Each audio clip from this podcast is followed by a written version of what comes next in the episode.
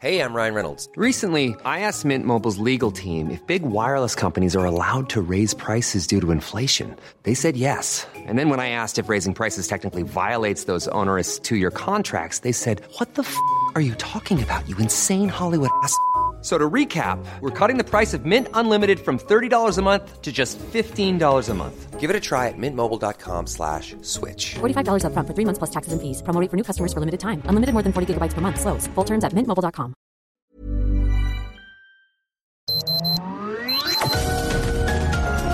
Heraldo Media Group presenta Sergio Sarmiento y Lupita Juárez. Información veraz y oportuna con un toque personal y humano. Por El Heraldo Radio, donde la H suena y ahora también se escucha.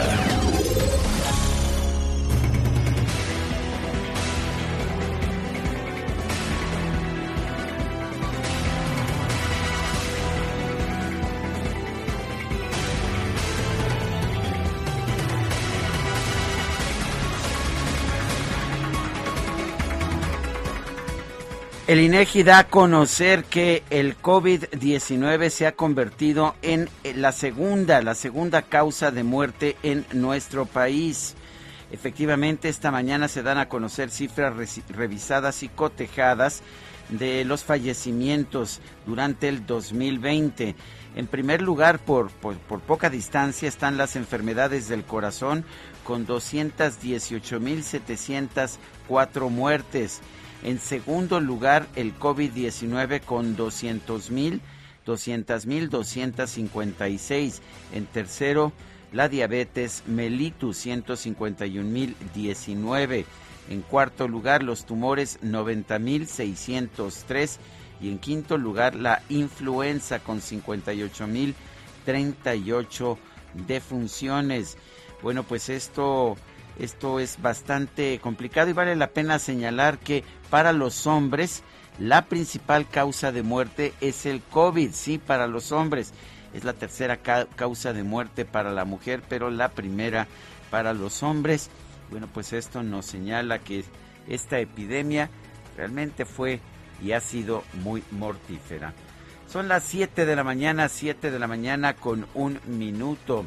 Hoy es, uh, hoy es jueves 28 de octubre de 2021. Yo soy Sergio Sarmiento. Quiero darle a usted la más cordial bienvenida a El Heraldo Radio. Lo invito a quedarse con nosotros. Aquí estará bien informado. También podrá pasar un rato agradable, ya que si la información lo permite, a nosotros nos gusta darle su lado amable. Guadalupe Juárez, ¿cómo estás? Muy buenos días. Hola, ¿qué tal? Qué gusto saludarte, Sergio Sarmiento. Buenos días para ti, amigos. Bienvenidos a la información.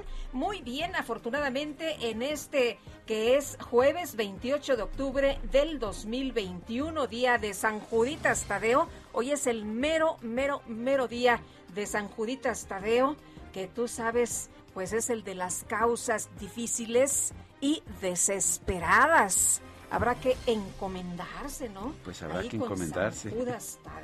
Oye, fíjate que les tengo información que tiene que ver con Pemex. El director general de Petróleos Mexicanos, Octavio Romero, anunció ayer que en los primeros días de diciembre el gobierno federal realizará el pago de casi 600 millones de dólares a la empresa petrolera Shell por la compra de su participación en la refinería Deer Park allá en Texas. Sin embargo, aclaró que todavía, todavía estamos esperando el visto bueno de los Estados Unidos. Ahí en la Cámara de Diputados, el eh, señor Romero Oropesa aseguró que la negociación con la firma está cerrada.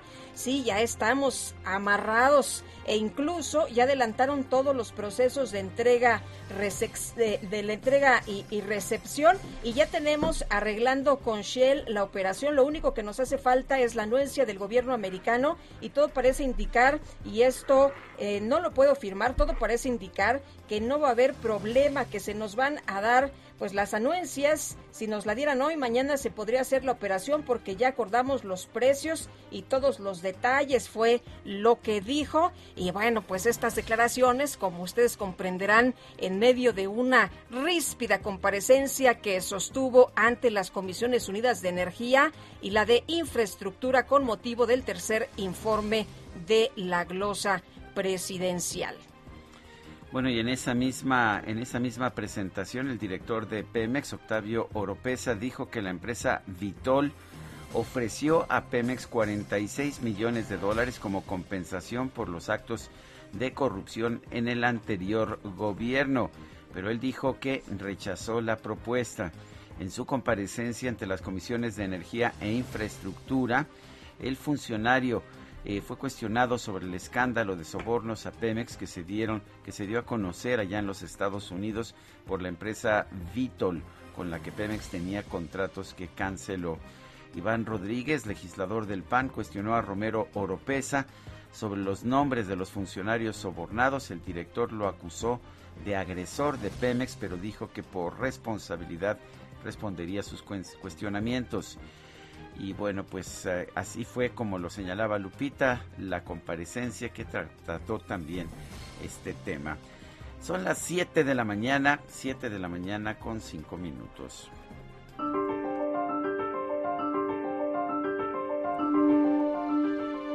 Bueno, y vamos a la frase del día. Las fuerzas del mercado son solo eso, fuerzas. Si las ignoras, las ignoras a tu propio riesgo. Arnold Harberger, sí, Alito, el gran economista de la Universidad de Chicago.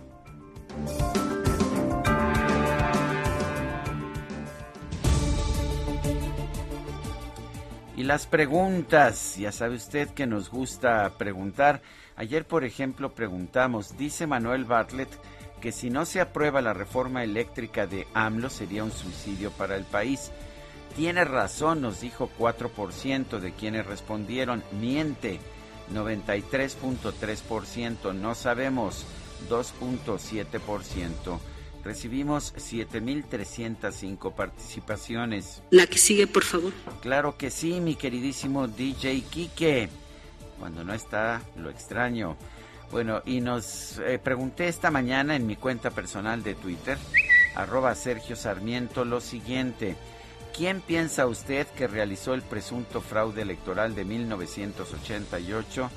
Bartlett dice 89.5% de quienes responden. El PAN y Salinas 7.4%. No sabemos 3.1%. En total hemos recibido en 37 minutos 914 votos. Las destacadas del Heraldo de México. Hakuna Matata. Una forma de ser. Hakuna Matata. No hay nada que temer. Sin preocuparse Hola Itzel González, ¿cómo te va? Qué, qué bien, ¿no? Ya nos pusiste de buenas con Hakuna Matata, pues sí. pero por, qué razón? La razón es muy importante. Día de la animación. Ah, me parece muy bien. Y como nosotros somos bien animados, comenzamos con esta me parece canción. muy bien. Selección musical de DJ Kike, como todas las mañanas. Sí, lo escuché tempranito que estaba ahí seleccionando Hakuna Matata. Dije, bueno, y, y ahora como por qué, pero ya nos dices que es Día de la Animación. Día de la Animación, Día de San Judas Tadeo, como ya lo adelantaba. Hoy en San Hipólito, qué barbaridad, impresionante las filas y filas de feligreses. Eh, eh, acuérdate que tuvimos pandemia, de todas maneras la gente se llegó, les cayó ahí al, a la iglesia de San Hipólito, pero hoy, pues que ya estamos en semáforo verde, la situación es totalmente distinta. Por el Metro Hidalgo, si usted anda circulando por esa zona, acuérdese que se pone bueno, un verdadero caos, ¿no? Se pone complicado. Complicadito, caótico. Así que si usted tiene que ir por ahí, pues por lo menos tome precauciones porque luego que cierran el metro y hay que caminar un poquito más, cierran el metrobús, mejor. A los que van a la Septín ya ves que les queda el metro Hidalgo. Sí, yo creo que mejor con, con anticipación. No que no vayan, pero sí con anticipación. No se vayan a volar la escuela. Exacto, y con mucho cuidado. Sergio Lupita, amigos, mucha información este jueves 28 de octubre, así que comenzamos con las destacadas del Heraldo de México. En primera plana, asegura AMLO, UNAM requiere reforma. El presidente considera que fue puesta al servicio del régimen neoliberal y se olvidó de los grandes problemas nacionales. País, Zoe Robledo, personal médico, es pieza básica. El director del IMSS destaca la labor por emergencia sanitaria ante el COVID-19 y el trabajo de investigadores. Ciudad de México, obra pública, alcaldes de la 4T arman bachetón. La meta es reparar las calles de siete demarcaciones antes del 31 de diciembre. Estados evitan cruce, acuerdan deportaciones. México se comprometió con Estados Unidos a expulsar a migrantes de acuerdo al embajador Ken Salazar. Orbe a la vanguardia. Estados Unidos emite el primer pasaporte X. Esta opción de género es para los que no se identifican como hombre ni como mujer. Meta amistoso les pasa factura. Una juvenil selección mexicana pierde con Ecuador y deja en seis sus encuentros sin caídas. Y finalmente, en mercados, primera en confirmar, aterriza en Santa Lucía. Volaris anunció dos rutas desde el nuevo aeropuerto a partir del próximo año. Sergio Lupita, amigos, hasta aquí las destacadas del Heraldo. Feliz jueves. Igualmente, Itzel, muchas gracias. Muy buenos días. Estoy viendo la caricatura de Alarcón. Sí, buenísima, buenísima. Abuelito. Pero qué ignorancia tan grande tiene ese abuelito y el abuelito es el doctor Jorge Alcocer, el secretario de salud, que dijo que, que a sus nietos no se les va a vacunar. Bueno, son las, son las 7 de la mañana con 11 minutos. Vamos a un resumen de la información más importante. Este miércoles ayer compareció ante el Senado la titular de la Secretaría de Economía, Tatiana Cloutier, quien afirmó que en otros países se mantiene el interés de invertir en México. Es que el, interés de seguir invirtiendo en nuestro país está latente. Acabamos de estar en una visita por, eh, en Italia para eh, promover no solamente la inversión, aprovechando eso. Y ahí nos trajimos ya inversiones importantes o intenciones de inversión de forma importante. Una de las cadenas de producción de jeans más importantes que existe en Italia quiere ya venirse a nuestro país a empezar a producir. Por otro lado, varias cadenas de restaurantes también levantaron la mano y estamos consiguiéndoles ya cómo venirse a México a instalar porque tienen todo el interés de trabajar aquí. Y la secretaria de Economía, Tatiana, eh, Cloutier, también afirmó que los alcances de la reforma eléctrica del presidente López Obrador serán determinados por el Congreso, por lo que no puede hablar sobre su posible impacto en las inversiones. Con respecto al tema de la reforma en sí, comentarle que nosotros somos respetuosos de la división de poderes y en ese sentido, la reforma como esta, como cualquier otra, son eh, reformas que se plantean y que ustedes deben de entrar a hacer su propio análisis. En el análisis de lo mismo, siempre la Secretaría de Economía hace las observaciones, las comparte con el Senado, las comparte con el Congreso de la Unión y ponemos ahí cuáles son las observaciones que nosotros vemos o cosas que tendrían que estarse cuidando. En el momento que ustedes tomen una decisión de qué camino y qué giro darle a esta reforma, podríamos hablar de futuro. En el borrador de un estudio, el Departamento de Energía de los Estados Unidos sí advierte que si en México se aprueban las reformas que otorgan mayor control al Estado sobre el mercado eléctrico, las emisiones de carbono podrían subir hasta un 65%. Se elevarían también los precios de la electricidad. El director general de Pemex, Octavio Romero, compareció ante la Cámara de Diputados como parte de la glosa del tercer informe de gobierno del presidente López Obrador. El funcionario aseguró que la petrolera alcanzó una tasa de éxito comercial del 53%. Cuando hablamos de la tasa de éxito comercial y de costo de descubrimiento, podemos observar que Pemex es el primer lugar en el mundo en tasa de éxito comercial. Esto significa que Pemex tiene 34%. De cada 10 pozos exploratorios, Pemex tiene más de 3 con éxito comercial. A diferencia de las otras empresas mundiales que ustedes observan tienen el 25, el 23, el 17 y algunas como Shell el 10%. Desde de cada 10 pozos, uno tiene éxito comercial.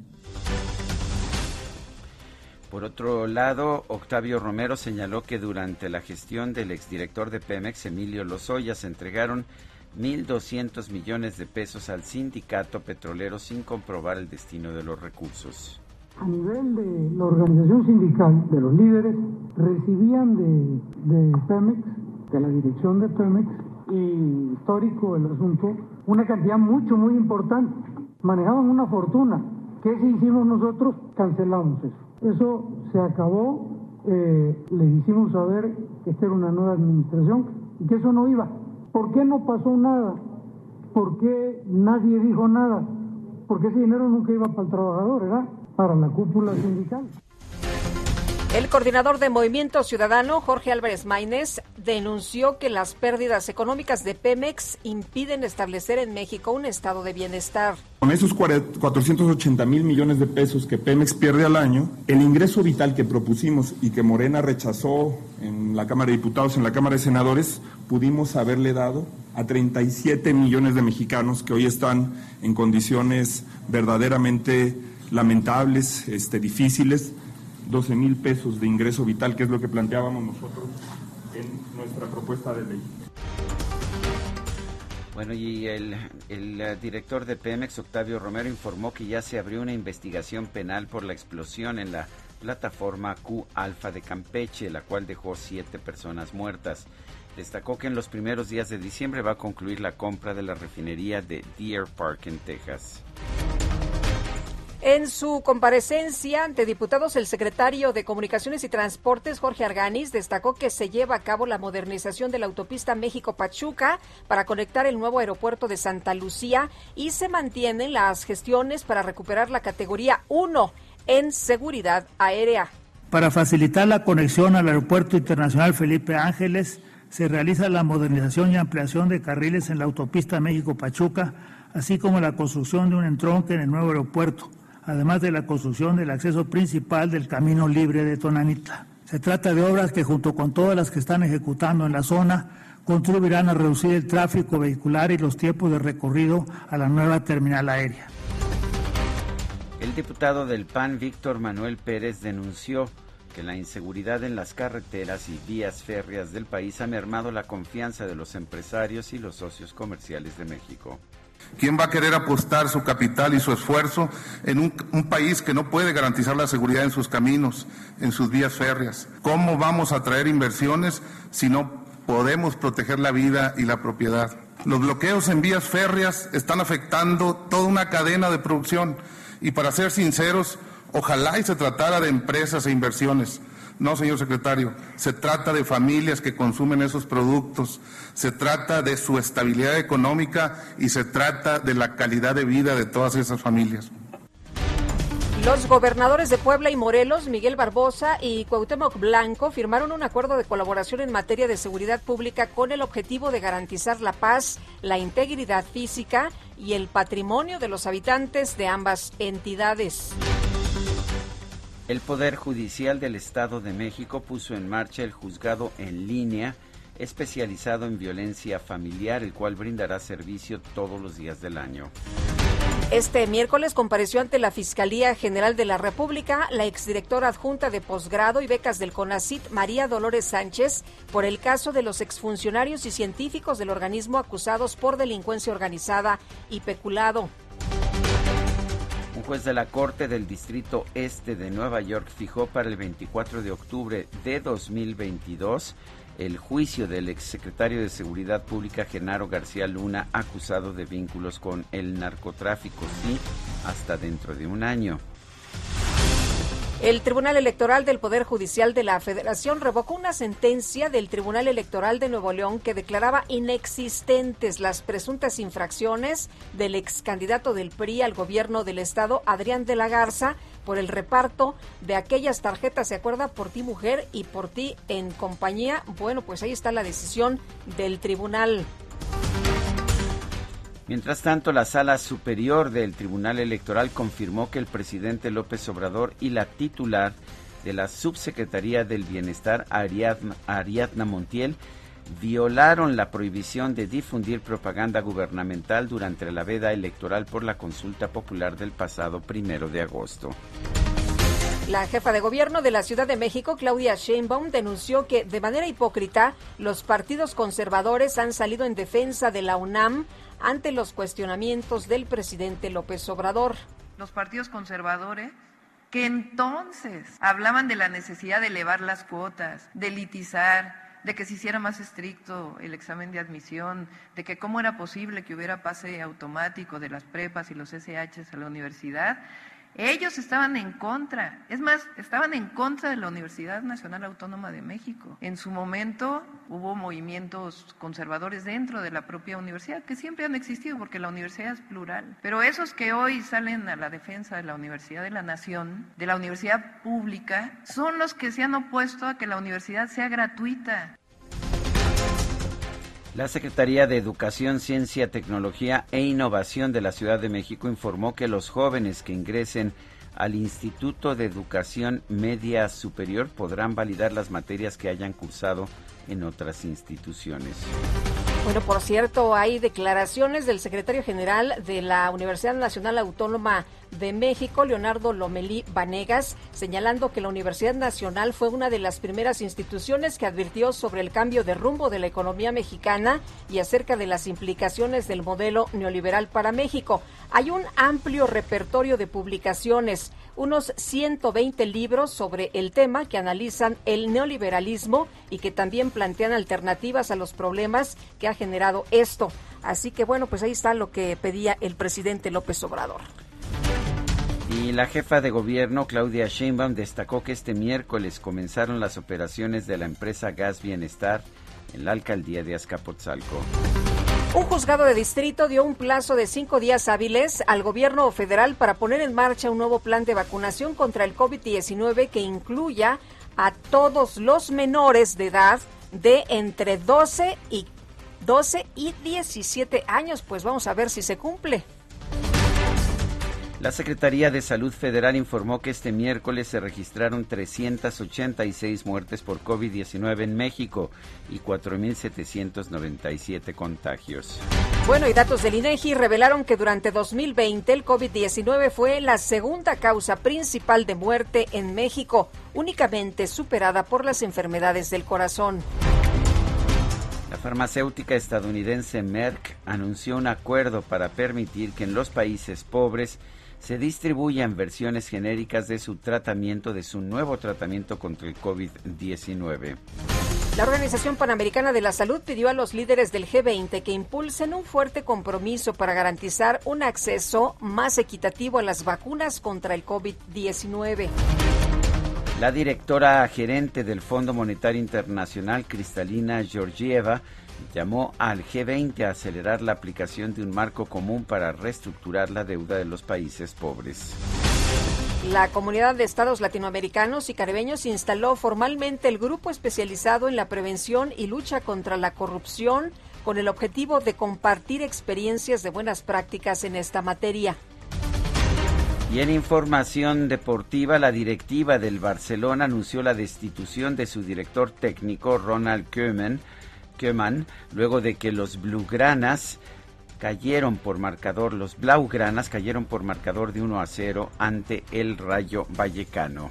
Y la selección mexicana de fútbol cayó ante Ecuador por marcador de 3-2 en un duelo amistoso disputado en Charlotte, allá en los Estados Unidos. Vorrei poterti ricordare così, con quel sorriso acceso fosse uscita di colpo lì un'occhiata di sole. Vorrei poterti ricordare, lo sai, come una storia importante davvero, anche se ha mosso il sentimento che hai, solo un canto leggero. Sto pensando a parole Sí, estoy pensando en palabras de adiós y, ofreciendo una disculpa, pero en el, ah, en el desierto que tenemos dentro se encuentra uno mejor. Estamos escuchando a Eros Ramazzotti, este cantautor italiano que nació en Roma el 28 de octubre de 1963. Está cumpliendo, está cumpliendo 58 años. Una ¿Te gusta Guadalupe? Sí me gusta, me gusta, por supuesto. Y vamos a estarlo escuchando esta mañana con mucho gusto. ¿Y esto cómo se llama? Una emozione per sempre. Una emozione per sempre, una emoción para siempre. ¿Ma qué cosa? Certi amori regalano un'emozione per sempre. Así es. Son las 7 de la mañana con 24 minutos. Regresamos.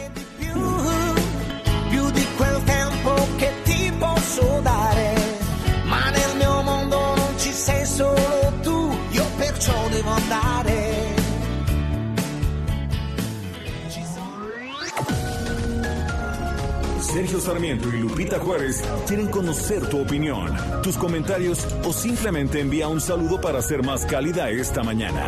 Envía tus mensajes al WhatsApp 5520 109647.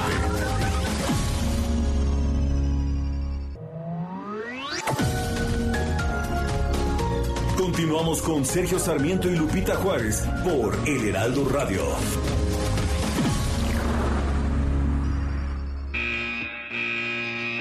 Los domis de choque revelan el daño que puedes sufrir al chocar en un auto.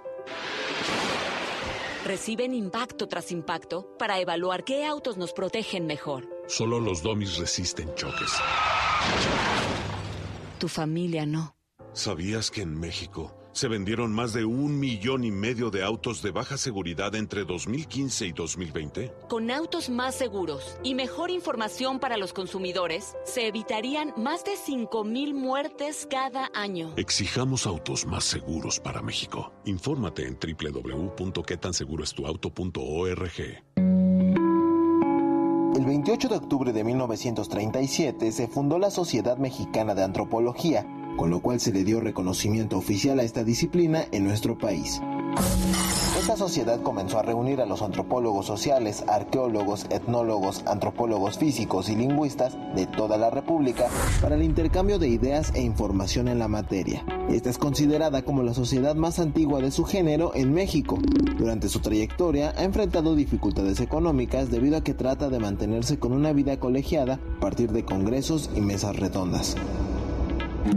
Según los estatutos, pueden ser socios los antropólogos mexicanos o extranjeros que tengan al menos una maestría o equivalente académico, los pasantes de licenciatura y estudiantes de las distintas especialidades de la antropología. Una de sus principales actividades es la realización de una mesa redonda cada tres años aproximadamente, la cual consta de dos partes, una sesión central para tratar el tema aprobado en la sesión de negocios y un congreso constituido por sesiones de ponencias con tema libre.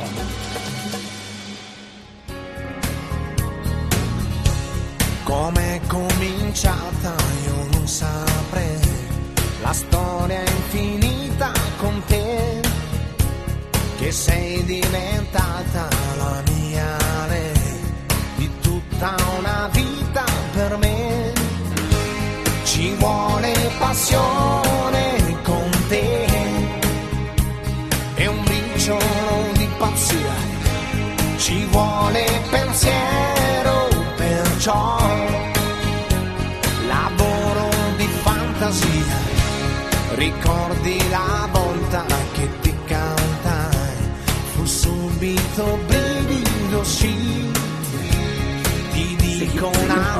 Seguimos escuchando canciones de Eros Ramazzotti el día de su cumpleaños. Più bella cosa, la cosa más bella es lo que nos canta en esta ocasión. Dice, entre otras cosas, cantare d'amore non basta mai, ne servirá di più. Cantar de amor ya no es suficiente, no sirve más.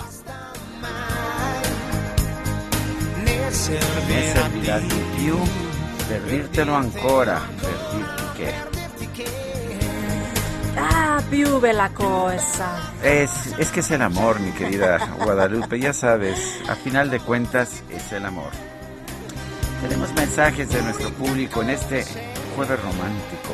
Música de Eros Ramazzotti. Imagínate que te pongan Eros. No, qué cosa. Amore, amore. ¿En qué estarían pensando sus padres cuando le pusieron Eros? Hombre, cuánto amor, cuánto amor hay ahí.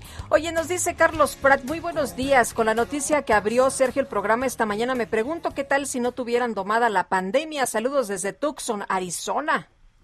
Dice, dice otra persona, soy Juan Manuel de la alcaldía Iztapalapa con relación al regreso a clases y semáforo verde de la pandemia, la escuela primaria donde va mi hijo Carmen Ramos del Río, ubicada en la colonia Tepalcates, desde el mes de agosto, cuando dio la recomendación de reabrir las escuelas el presidente, el director del turno vespertino y creo también el del turno matutino denunciaron el robo de las computadoras de la dirección y otras áreas de la escuela. Sin embargo, el lunes asistió el personal del programa Mi Beca para empezar a dar las tarjetas a las mamás y los papás. Creo que en vez de impulsar estas ayudas sociales, deberían de remediar estas situaciones que imperan en muchas de las escuelas en la Ciudad de México.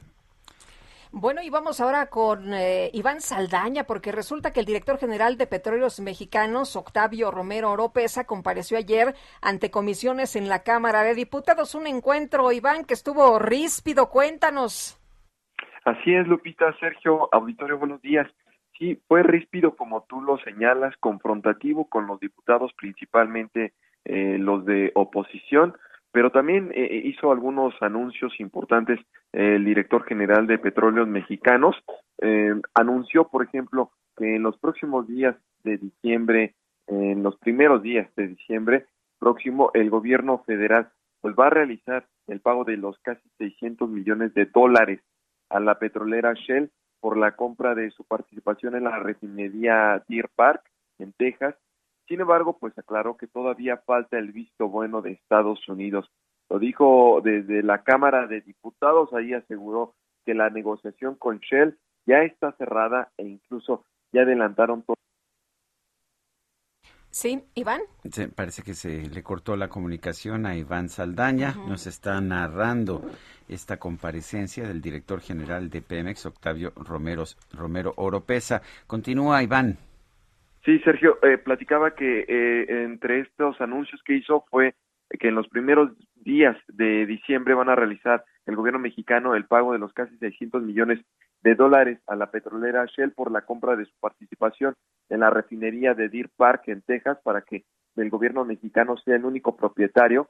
Sin embargo, aclaró que todavía falta el visto bueno de Estados Unidos y pues también aseguró que la negociación con Shell ya está cerrada e incluso ya adelantaron todos los procesos de entrega-recepción. Estas declaraciones, bien lo resaltaba Lupita, se dieron en medio de una ríspida comparecencia que sostuvo en las Comisiones Unidas de Energía y la de Infraestructura con motivo del tercer informe de gobierno presidencial. Ahí el, el funcionario fue cuestionado principalmente por los diputados de oposición del PAN, del PRI, del PRD y de MC por diversos asuntos. Cuestionaron desde su gestión al, al frente de petróleos mexicanos los rendimientos que está dando eh, pues la petrolera eh, eh, del estado y pues también casos como el escándalo de sobornos a Pemex que se dieron a conocer desde Estados Unidos por parte de, que fueron protagonizados por la empresa Vitol con la que pues tenía contratos Pemex y los que canceló. En respuesta, eh, Romero Oropesa reveló que Vitol ofreció a la empresa productiva del Estado 46 millones de dólares como compensación por los actos de corrupción en, lo en la anterior administración.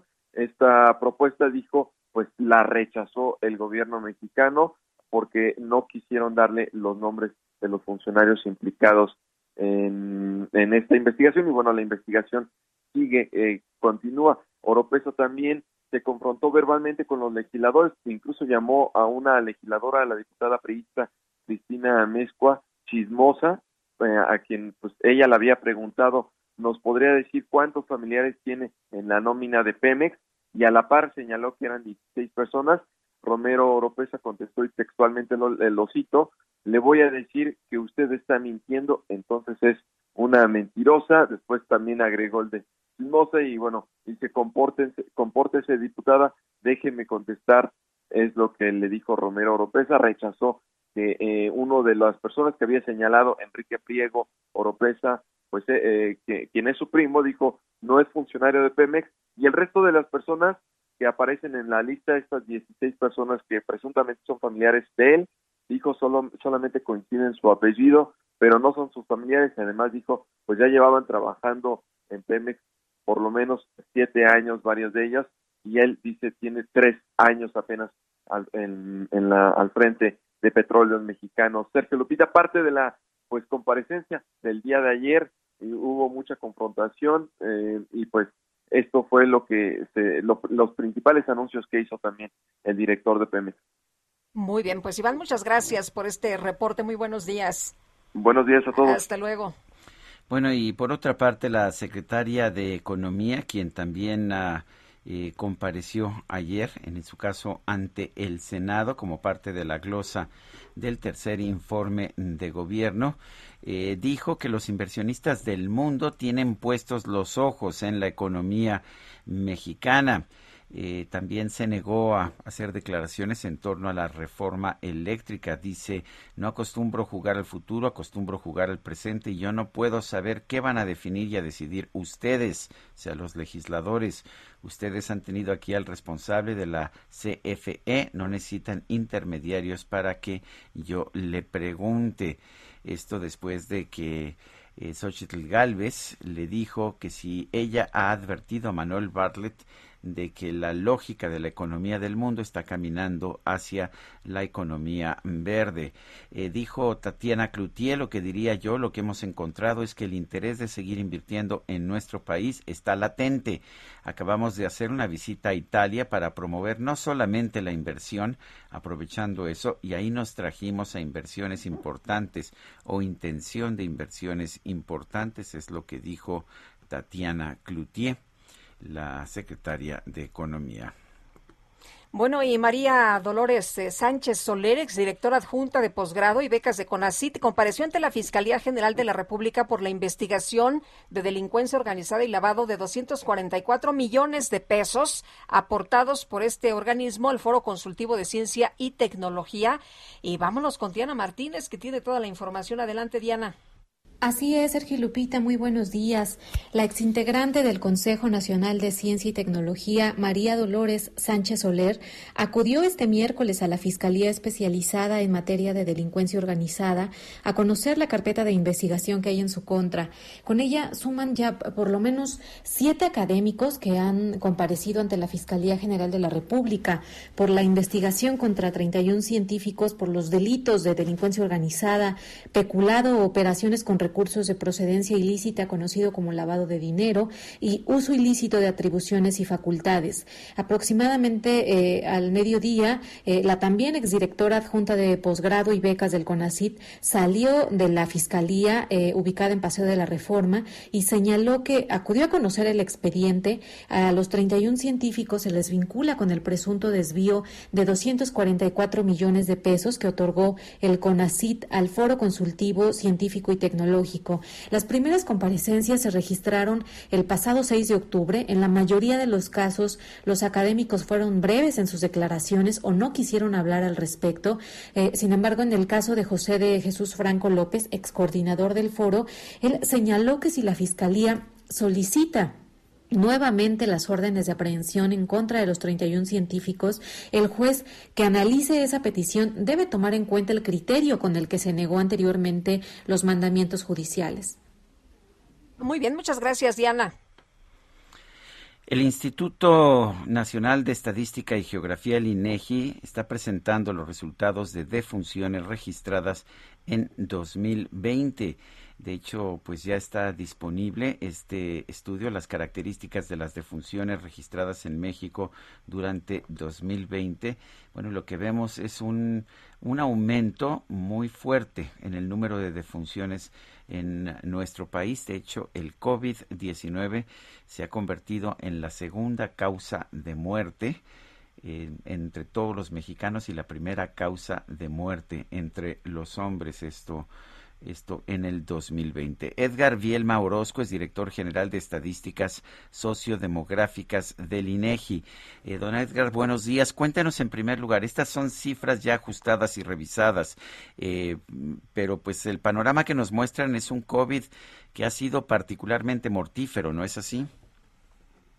Lupita, un gusto en saludarlos a ustedes y su auditorio. Eh, efectivamente, y, y, algo muy importante, son cifras definitivas, como bien eh, se refiere, ya revisadas, confrontadas con la Secretaría de Salud Federal, con la de los estados, y es muy importante además tomar en cuenta que es la cifra definitiva nacional, es decir, ya después de esto no va a haber otra cifra eh, este por parte de ninguna otra institución, esto es lo definitivo. Todo lo que se ha venido publicando no son cifras oficiales, eso es muy importante.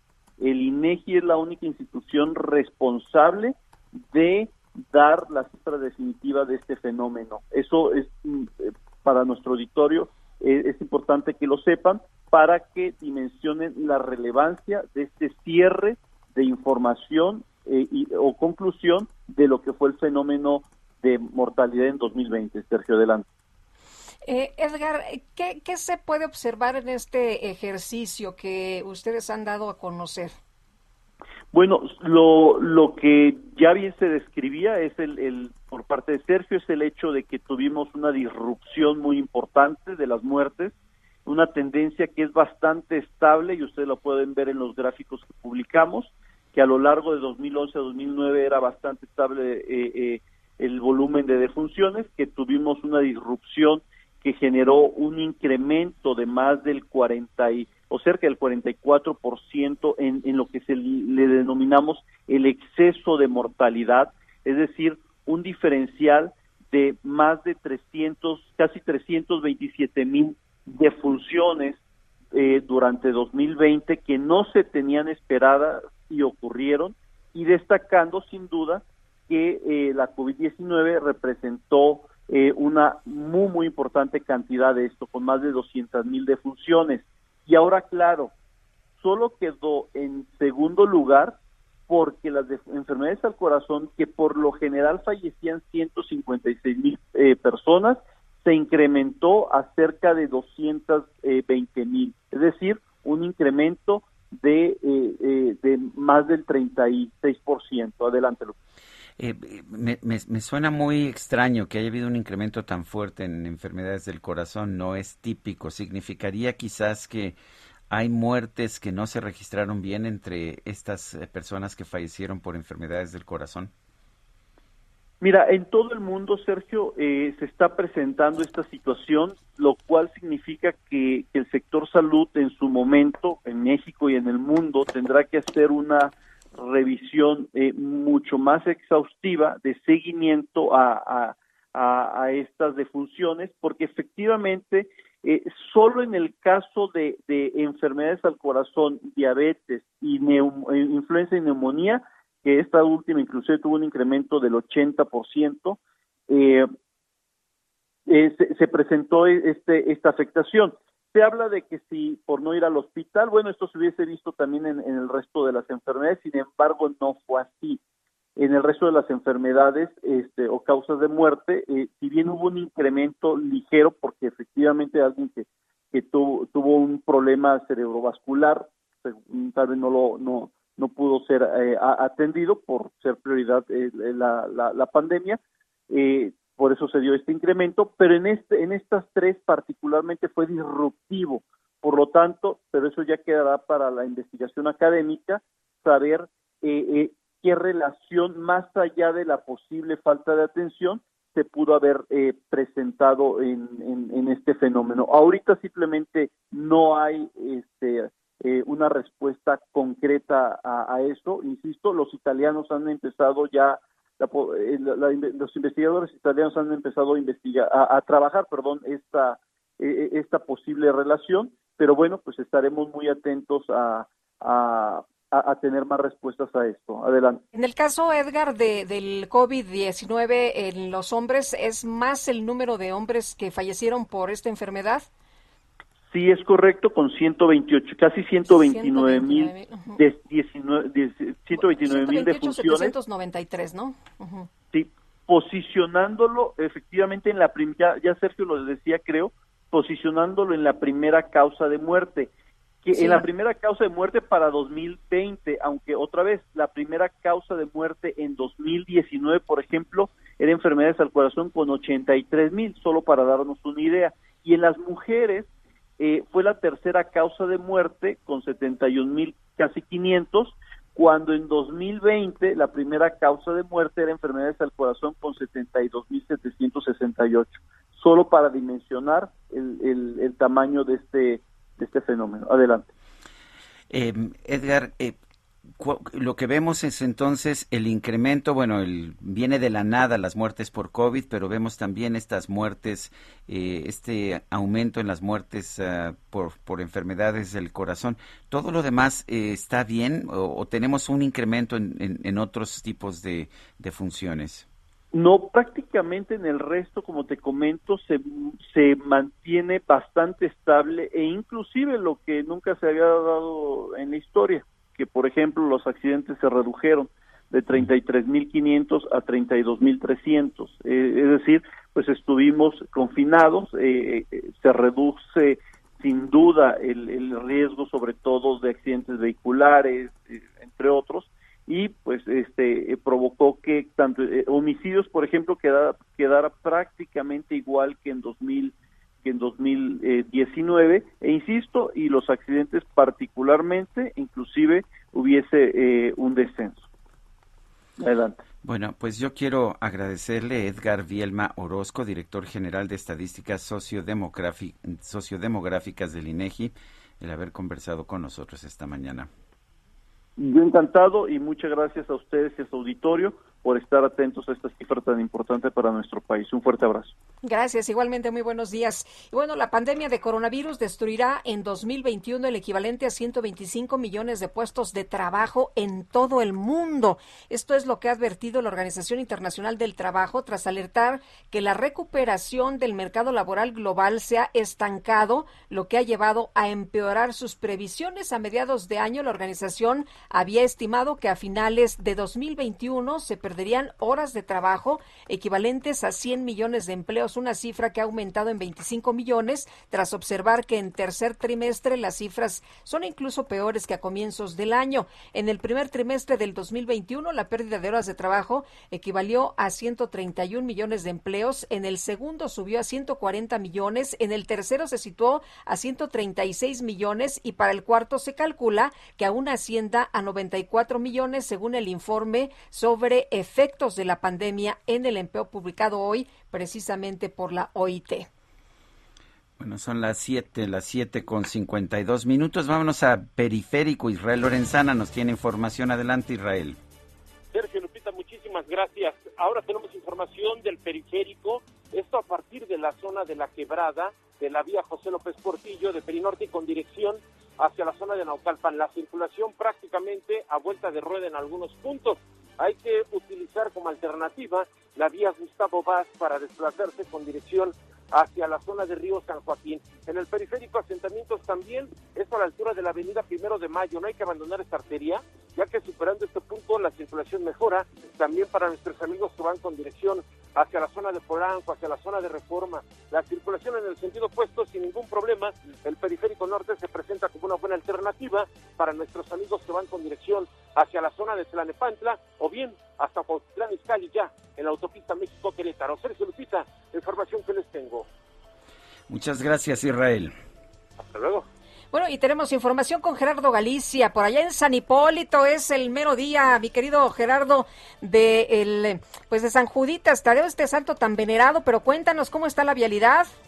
Y tan milagroso que nos comentan todas las personas que llegan hasta esta iglesia, mi querida Lupita, Sergio, eh, la circulación un tanto complicada y de hecho muchísimas personas se quedaron a dormir y los camellones funcionaron como sus dormitorios. Por ese motivo les pido manejar con mucha precaución si van a utilizar el paseo de la reforma. Tenemos el cruce constante de muchísimas personas ya en este punto es el Paseo de la Reforma y su entronque con la Avenida Hidalgo. Habrá que tomarlo en cuenta, sobre todo si se dirigen hacia la Avenida de los Insurgentes, que es donde se genera el mayor asentamiento debido a que la Policía Capitalina debe cerrar los carriles laterales por la gran cantidad de personas que está llegando hasta este punto. También parte de la Avenida Hidalgo y Puente de Alvarado quedan completamente cerradas a la circulación entre el eje 1 Poniente y Reforma. No hay paso por la gran cantidad de fieles que llegan hasta la iglesia de San Hipólito. Y por lo pronto, Sergio Lupita, el reporte. Gracias, Gerardo. Hasta luego. Son las 7 de la mañana con 54 minutos. Guadalupe Juárez y Sergio Sarmiento estamos en el Heraldo Radio. Mándenos mensajes de WhatsApp al 55 2010 96 47. Pueden ser de voz o de texto. Nosotros regresamos. Se non la sai, per me vale ancora così. Ci vuole passione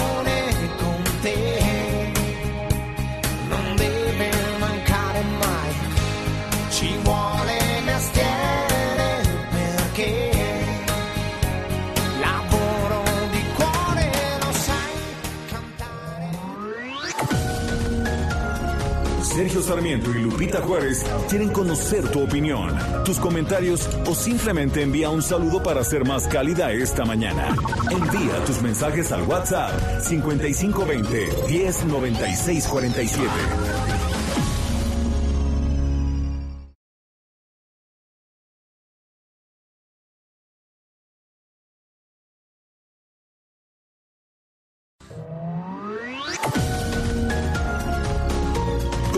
Continuamos con Sergio Sarmiento y Lupita Juárez por El Heraldo Radio.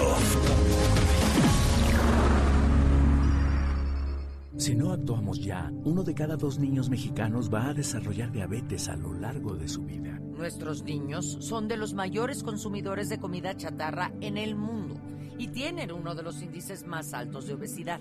Como mamás y papás, es imposible competir con la comida chatarra en las escuelas y con su publicidad multimillonaria. Saquen ya la comida chatarra de las escuelas y prohíban su publicidad a la infancia. Nuestros niños son primero.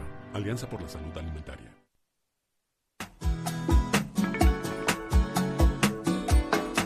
Fuego en el fuego. Son tus ojos de. Cuando te veo,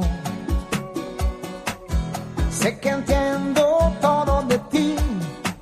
¿Qué es lo que quieres tú de mí? ¿Qué es lo que buscas tú en mí? Dejas tu huella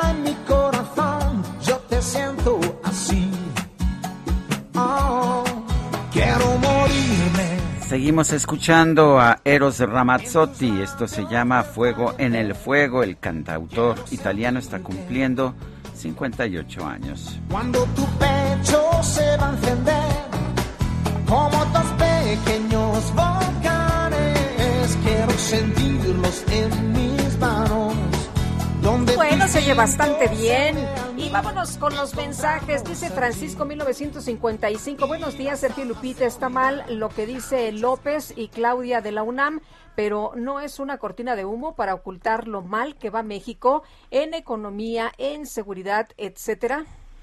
Dice otra persona, en el estado de Chiapas el grupo armado El Machete se llevó a 21 personas y a más de dos meses no se sabe nada de ellos y las autoridades no dicen ni hacen nada. Es un asunto muy grave. ¿Acaso tendremos que sumarle a los 43 estos 21? Y dice otra persona, ¿qué opinará Tatiana Cloutier de lo dicho por Bartlett respecto a que la caída del sistema fue un amaciato entre Salinas y el PAN? Prácticamente Bartlett acusa a su padre. Sería interesante escucharla. Efectivamente, Manuel Cloutier era el candidato del PAN en esas elecciones de 1988. Son las 8 de la mañana con tres minutos. El pronóstico del tiempo. Sergio Sarmiento y Lupita Juárez. Anaí Aguirre, meteoróloga del Servicio Meteorológico Nacional de la Conagua. Buenos días, ¿qué nos tienes esta mañana? Hola Sergio y Lupita, los saludo con gusto desde el Servicio Meteorológico Nacional y les doy el pronóstico del tiempo para este día. Les comento que el Frente Frío número 6 se exten- se extenderá sobre el oriente y sur del Golfo de México, produciendo algunos chubascos y lluvias puntuales fuertes en la península de Yucatán, así como en, en, el oriente y centro de la República Mexicana, incluido el Valle de México, y con lluvias puntuales muy fuertes en zonas de Chiapas, Oaxaca y Tabasco. La masa de aire frío que impulsa a este sistema ocasionará descenso de temperatura con heladas en zonas altas del noroeste, norte, nordeste, oriente y centro del país, así como viento de componente norte con rachas de 70 kilómetros por hora en las costas de Tamaulipas, Veracruz y en el Istmo y Golfo de Tehuantepec, disminuyendo esas condiciones en el transcurso de la tarde. Por otro lado, el ingreso de humedad del Océano Pacífico ocasionará algunos chubascos en el occidente de México y algunas lluvias aisladas en los estados de Guanajuato y San Luis Potosí. Mientras tanto, en el Valle de México estamos pronosticando este día, esta mañana, perdón, cielo con nubosidad dispersa y por la tarde incrementará la nubosidad con probabilidad para lluvias puntuales fuertes que podrían acompañarse de descargas eléctricas y posible caída de granizo. La temperatura oscilará, la máxima oscilará entre los 24 a 26 grados Celsius para la Ciudad de México y de 20 a 22 grados Celsius en la capital del Estado de México. Bueno, Lupita, ese fue el pronóstico del tiempo desde el Servicio Meteorológico Nacional. Muy bien, gracias Anaí Aguirre, meteoróloga. Gracias, buen día, hasta luego. Hasta luego, gracias. Bueno, pues eh, fíjate que Gonzalo Monroy está en la línea telefónica, él es eh, director general de la consultoría GIMEC. Y Gonzalo, muchas gracias como siempre por eh, tomar la llamada y platicar con nosotros de varios temas. Vi que hiciste muchos corajes en la comparecencia del director de la Comisión Federal de Electricidad, Manuel Bartlett, y le corregías la plana cada rato. ¿Cómo te va? Buenos días. Sergio, muy buenos días. Este sí, la verdad no hay no hay forma de que haya una impunidad declarativa como la hemos visto no solamente del ingeniero Barlet, del licenciado Barlet, sino también de prácticamente todo el oficialismo, tanto del presidente como también de la secretaria Anal. Y vamos a tener precios únicos, energías mucho mejores, eh, va a haber una cobertura sensacional, no nos va a fallar la electricidad, tarifas pues eh, que nadie hubiera imaginado, ¿no? Pues mira, el gran problema de eso, y si quieres empezamos primero con la parte de lo de las tarifas, hemos visto dos cosas. Primero, hemos visto un intento deliberado por manipular las cifras. Todos vimos justamente en las conferencias mañaneras del presidente cuando se habló que los hogares mexicanos pagaban una tarifa que no pagan únicamente 223 mil usuarios en el país, una cantidad prácticamente irrisoria, que era la tarifa de alto consumo, e incluso te puedo ir adelantando de que se toma esas cifras de manera deliberada porque se toma en consideración que son las casas que tienen afuera o dentro de ellas las accesorias donde ponen las tienditas para vender diferentes artículos. Obviamente eso no es la característica real de todos los hogares mexicanos y con eso se empieza a manipular un poco la información. Obviamente cuando Manuel Barles viene y nos habla de que va a haber una tarifa única para todo el país, pues olvida problemas bastante, bastante claros como es la regionalización. Hemos visto justamente donde en el altiplano tenemos un tipo de tarifa, donde los, eh, sobre todo las comunidades rurales y quizás las más alejadas de los centros, es justamente con tarifas todavía más subsidiadas, y obviamente tratar de igualarlo eso, eso por desgracia, sí, nos va a poner que el grueso de la población le va a aumentar la tarifa, otros, sobre todo estados, por ejemplo, como Yucatán, como Tabasco, van a verla reducida y termina siendo un subsidio de unos a otros. Eso sin contar, por desgracia, el efecto que va a pasar en la industria. Una cosa donde he hecho mucho énfasis es de que la propia iniciativa habla y nos muestra con bastante claridad que los costos van a aumentar. La tarifa industrial que no tiene subsidio alguno por desgracia, y como lo ha advertido diferentes organismos, entre ellos el Consejo Coordinador Empresarial, nos va a llevar a precios más altos que se cuantifican ya de entrada, eso es algo bastante importante, Lupita, entre un 30 y 56% adicional. Eh, eh, Jesús Ramírez Cuevas, el, el, coordinador de comunicación social de la Presidencia de la República, acaba de señalar, eh, reflejando una declaración del presidente López Obrador, que dice que el mandatario afirma que es falsa la información del Departamento de Energía de Estados Unidos de que aumentaría 65% las emisiones de carbono si se aprueba la reforma energética. Dice el presidente que se van a promover energías renovables y que se va a acabar con un modelo injusto que le cuesta 420 mil millones de pesos al país. La primera, eh, sí van a aumentar las emisiones de contaminantes a la atmósfera con la reforma eléctrica del presidente López Obrador. Y la segunda, actualmente el sistema es injusto, nos cuesta 420 mil millones de pesos. Qué buena pregunta, Sergio, vamos a desmenuzarla rápidamente. La primera, sí, las emisiones aumentan. ¿Y cómo sabemos y podemos decir con bastante certeza que esto va a ocurrir? En el modelo actual, justamente el de mérito económico, la, literalmente la planta que tenga los costos más bajos, esa es la primera que se le compra la energía y de esa manera sucesiva hasta satisfacer la demanda. Ese es el modelo que todavía el día de hoy impera. Lo que está, obviamente, bajo ese sistema, las plantas de combustóleo, las de carbón y las de diésel, las que son las más caras e ineficientes, rara vez logran eh, estar funcionando de manera constante. ¿Qué ocurre? Ahí está justamente una motivación de Manuel Barles y el presidente, es que estas plantas a CFE le cuestan en salarios, le cuestan en combustible y no están vendiendo electricidad. Lo que se dice el presidente para garantizar su famoso 54% es que esas plantas van a estar corriendo a todo lo que dan, literalmente a toda capacidad, en todo momento, todos los días. ¿Qué significa? Obviamente sabemos de que va a haber una mayor emisión de, en ese caso incluso de dióxido de azufre, cuando se esté quemando el combustóleo, en lugar de tomar la electricidad de fuentes que no generan emisiones, como puede ser la eólica, la geotérmica e incluso también la solar. Así que de esa entrada podemos afirmar categóricamente, sin lugar a dudas, que las emisiones aumentan. Es un poco más complicado y si me permite, Sergio, me voy a extender un poquito. Eh, tiene que ver con cómo llegamos a estos subsidios de 420 mil.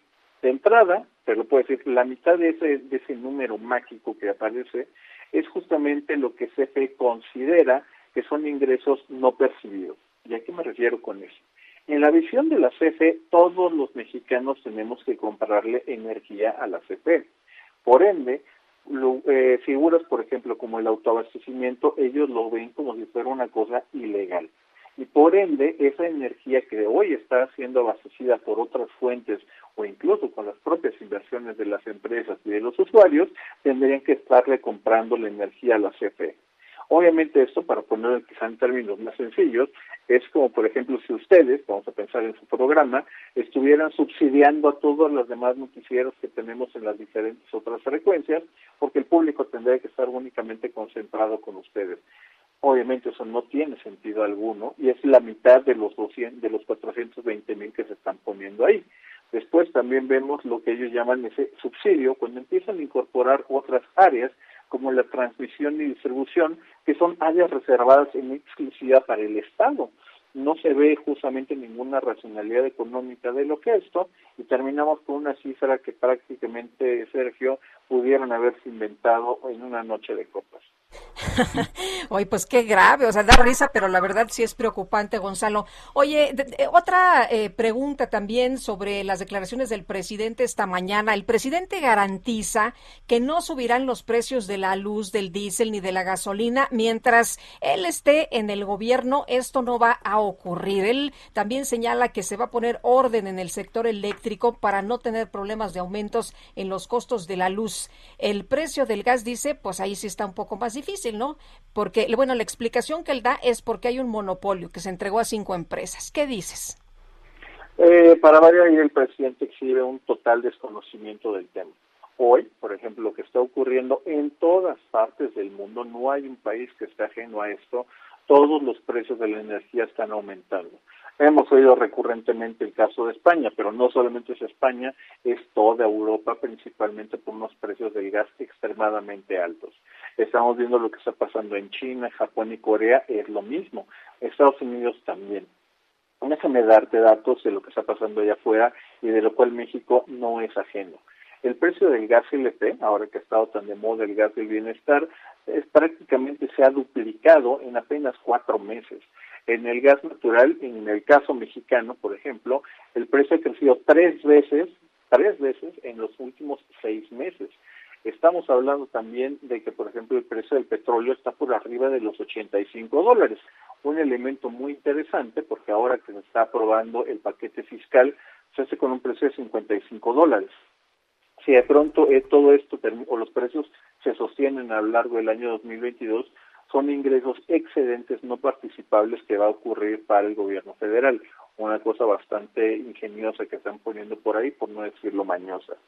Todo esto, a final de cuentas, el presidente no le va a poder ganar nunca jamás al mercado. No existe presidente en la faz de la tierra que le pueda ganar a los mercados internacionales. Así que cuando el presidente dice no van a subir los precios, lo que nos está hablando es, y lo voy a poner de una manera puntual de lo que ocurre en este momento el día de hoy, pues prácticamente está recortando todo lo que es la, en este caso, eh, lo que está cobrando por el IEPS en gasolina y diésel.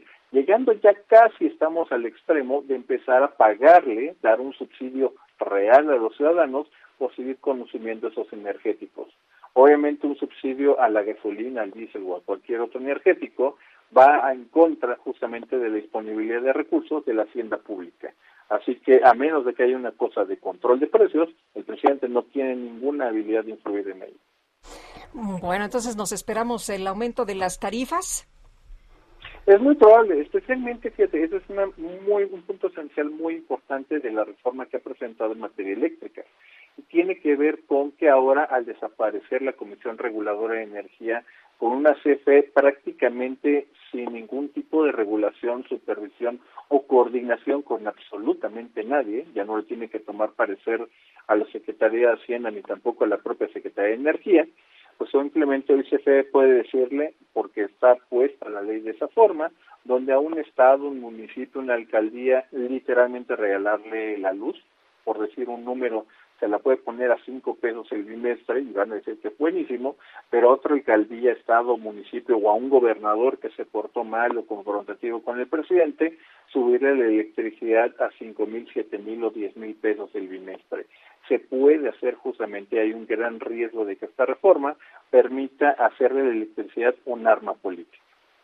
Muy bien, Gonzalo, muchas gracias como siempre por platicar con nosotros aquí en este espacio. Buenos días. Claro que sí, Lupita, Sergio, les mando un enorme abrazo a ustedes y a su público. Hasta luego, igualmente, gracias. Son las 8 de la mañana con 15 minutos, vamos con el Químico Guerra. El Químico Guerra con Sergio Sarmiento y Lupita Juárez.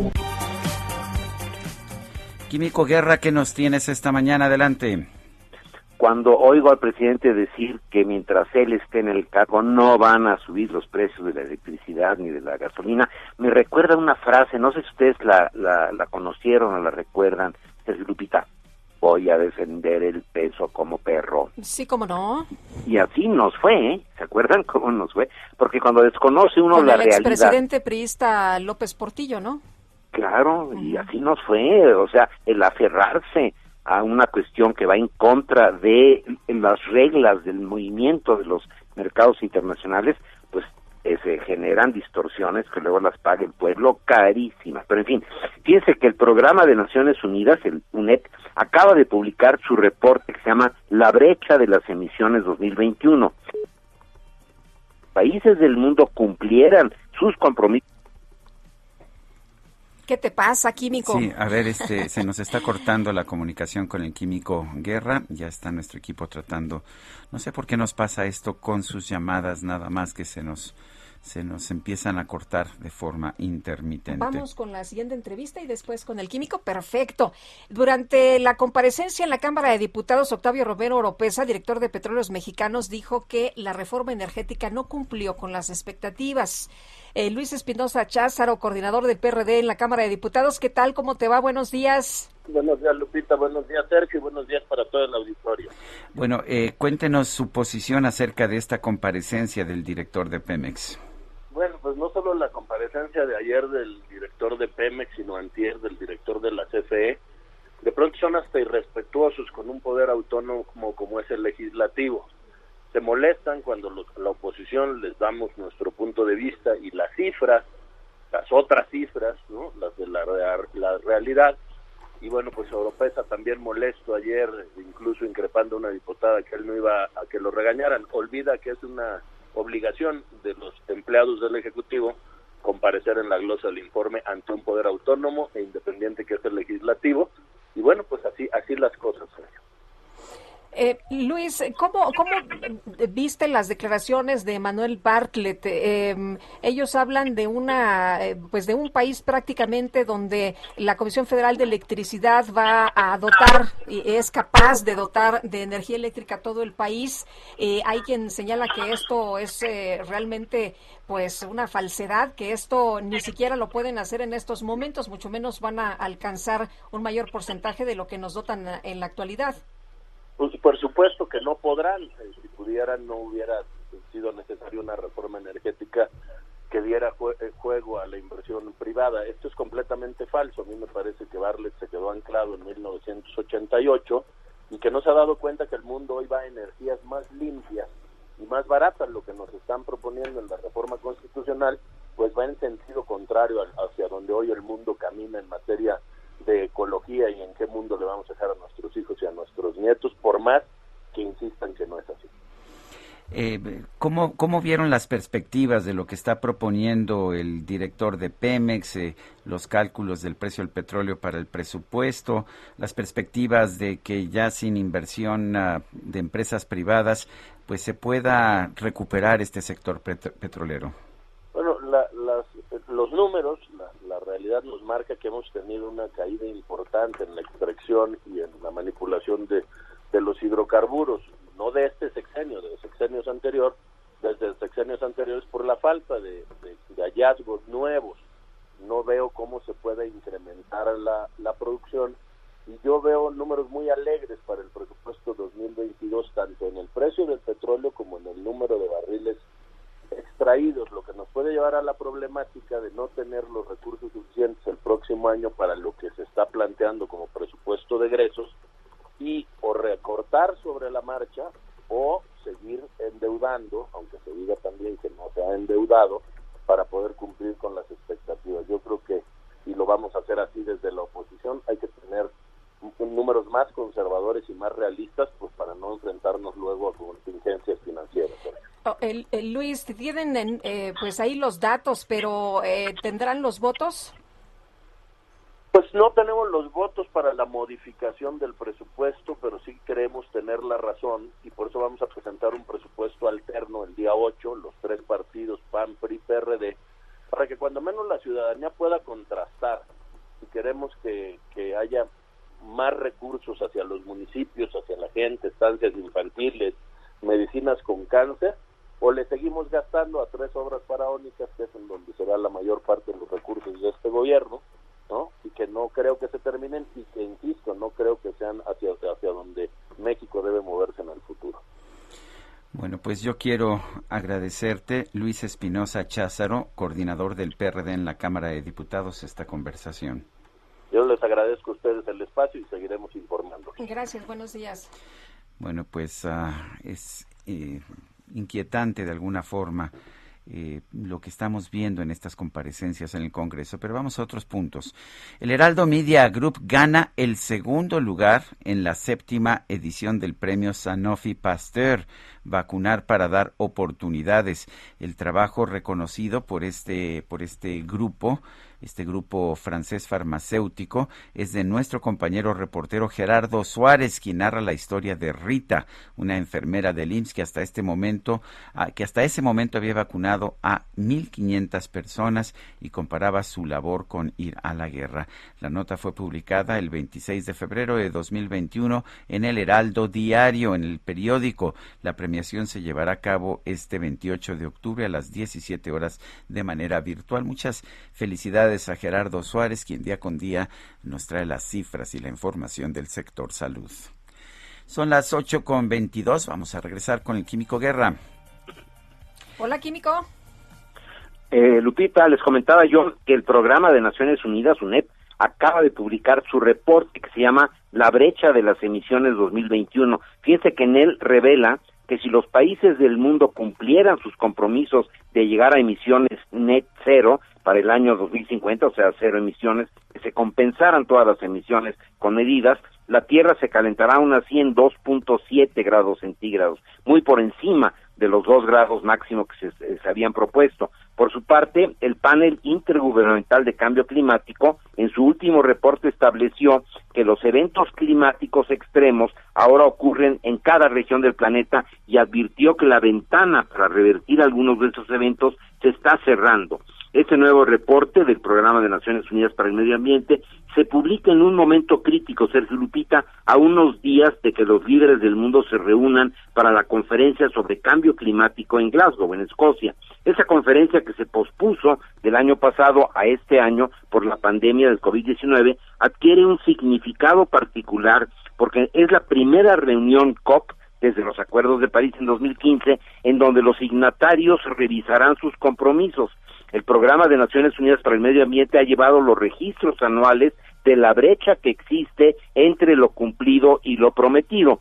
Aquí en nuestro país pues no canta buenas rancheras, no da buenas cuentas, pero es importante porque eso va a tener trascendencia en las decisiones económicas, en las decisiones también desde el punto de vista energético, ojo para México esto va a significar pues desfasarse prácticamente, desengancharse, ¿no? de todo lo que son las relaciones energéticas internacionales, que pues uno puede meter la cabeza en la arena y no querer ver lo que está sucediendo, pero tarde o temprano la terca realidad se va a imponer. Sergio Lupita, así que este eh, eh, reporte que se llama UNEP Emissions Gap, la brecha entre las emisiones de lo que se prometió y lo que se ha logrado va a llamar a cuentas a muchos de los países del mundo. Sergio Lupita, la conferencia inicia el próximo eh, domingo, en, el, el, domingo son ceremonias de inauguración, ya el lunes inician los trabajos eh, formales y eh, yo voy a estar transmitiendo desde allá diariamente para ustedes el avance de estas negociaciones, Pues muchas Tired of ads barging into your favorite news podcasts? Good news. Ad-free listening is available on Amazon Music for all the music plus top podcasts included with your Prime membership. Stay up to date on everything newsworthy by downloading the Amazon Music app for free or go to amazon.com slash news ad free. That's amazon.com slash news ad free to catch up on the latest episodes without the ads. Muchísimas gracias, Químico Guerra. Estaremos al pendiente. Nosotros vamos a una pausa y regresamos.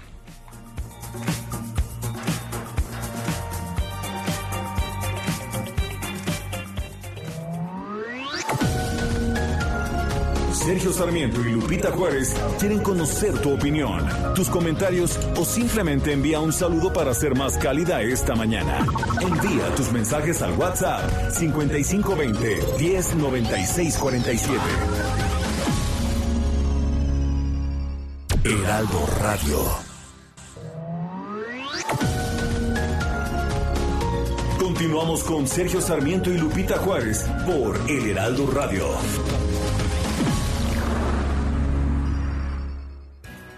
Jaque Mate con Sergio Sarmiento. Muchas veces el presidente de la República dijo el año pasado que la pandemia estaba domada.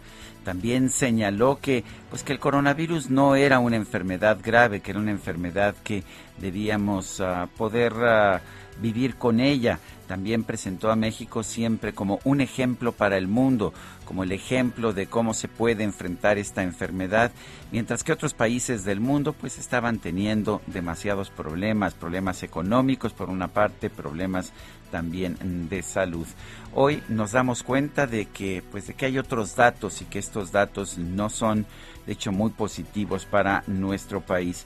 El número de defunciones que se registraron el año pasado en nuestro país fue de 1.086.743.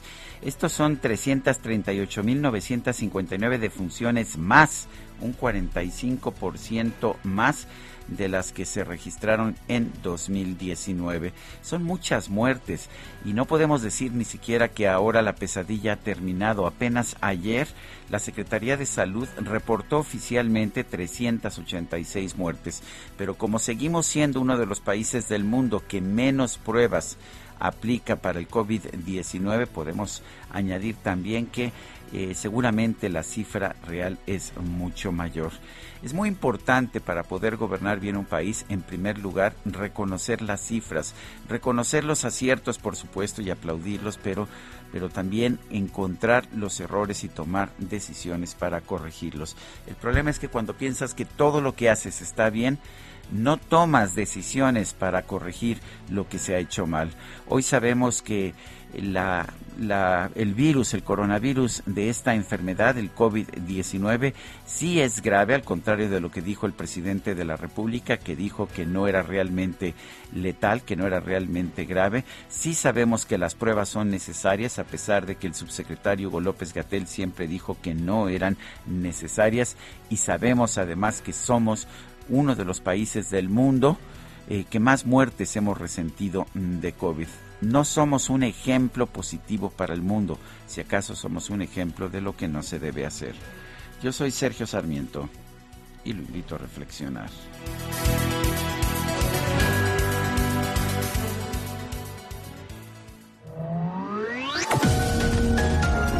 Para Sergio Sarmiento tu opinión es importante. Escríbele a Twitter en arroba Sergio Sarmiento. La comida chatarra y las bebidas azucaradas no deben volver a las escuelas. Ahí niñas y niños consumían tal exceso de calorías que aumentaba su riesgo de sobrepeso y obesidad. Además, el consumo de estos productos provoca procesos inflamatorios, los cuales debilitan el sistema inmune frente a virus y bacterias. Es urgente que saquen ya la comida chatarra y bebidas azucaradas de las escuelas. Nuestros, niños, son primero. Alianza por la Salud Alimentaria. No puede haber.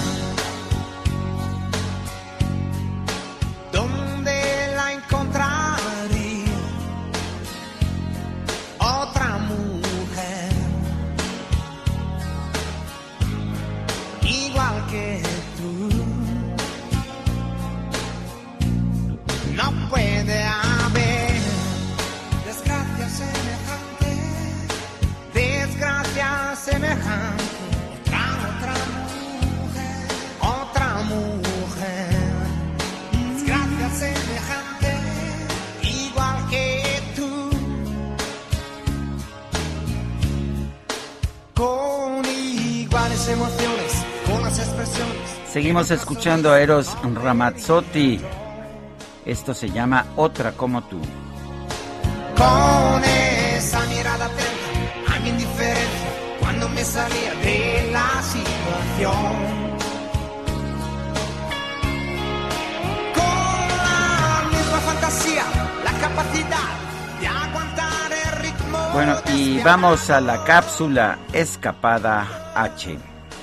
de mi mal humor.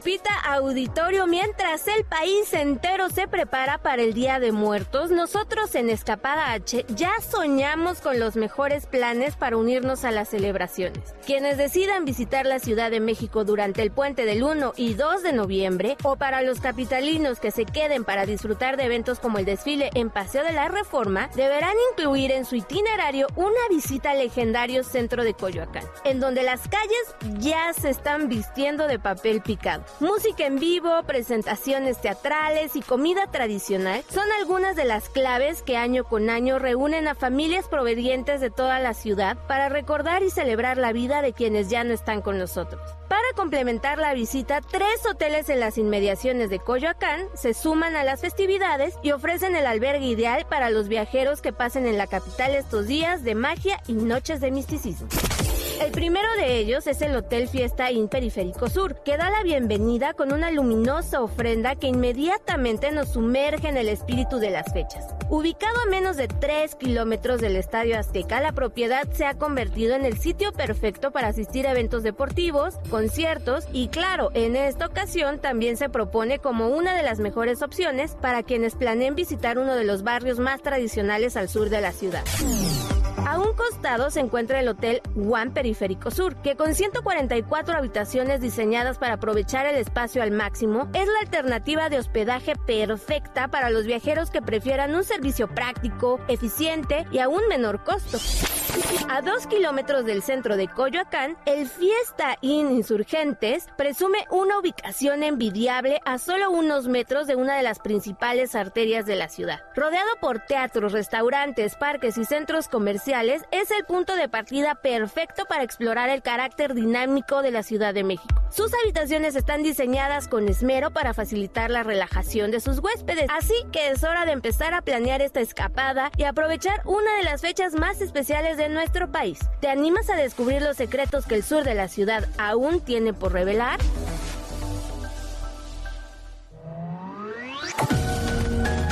Para Lupita Juárez, tu opinión es importante. Escríbele a Twitter en arroba Lupita Juárez H.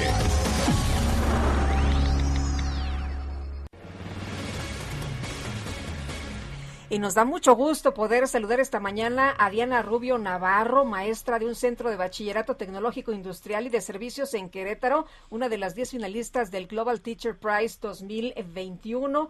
Eh, Diana Lorena Rubio Navarro es doctora en ciencias biomédicas por el Instituto de Neurobiología de la UNAM. Eh, bueno, está con nosotros esta mañana vía telefónica. Maestra, qué gusto saludarla. Muchas felicidades. Buenos días. Hola, ¿qué tal? Muy buenos días, Guadalupe. Muy buenos días a tu auditorio muchas gracias por tu espacio. Gracias, eh, maestra Diana. Cuéntenos, ¿qué hace usted de diferente o qué hace usted que la ha distinguido eh, en este premio?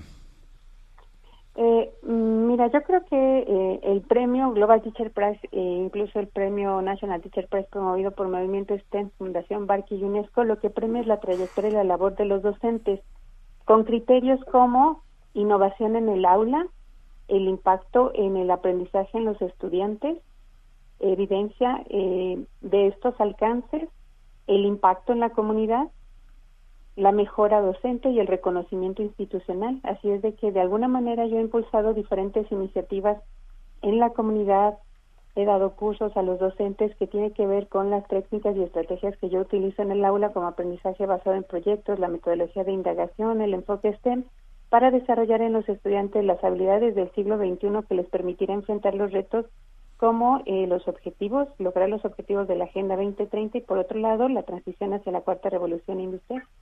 Eh, maestra, ¿qué tan importante es la ciencia y la tecnología? Seguir motivando a los jóvenes, sobre todo en estos tiempos donde pareciera que la ciencia no es muy importante para algunos gobernantes.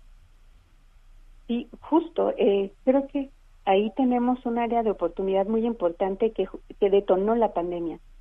Eh, esta parte de tener un pensamiento crítico, identificar las eh, noticias que sí tenían un fundamento y que ellos puedan tomar decisiones informadas, creo que esa es una parte fundamental como sociedad, una cultura científica, que la ciencia sea parte de la cultura.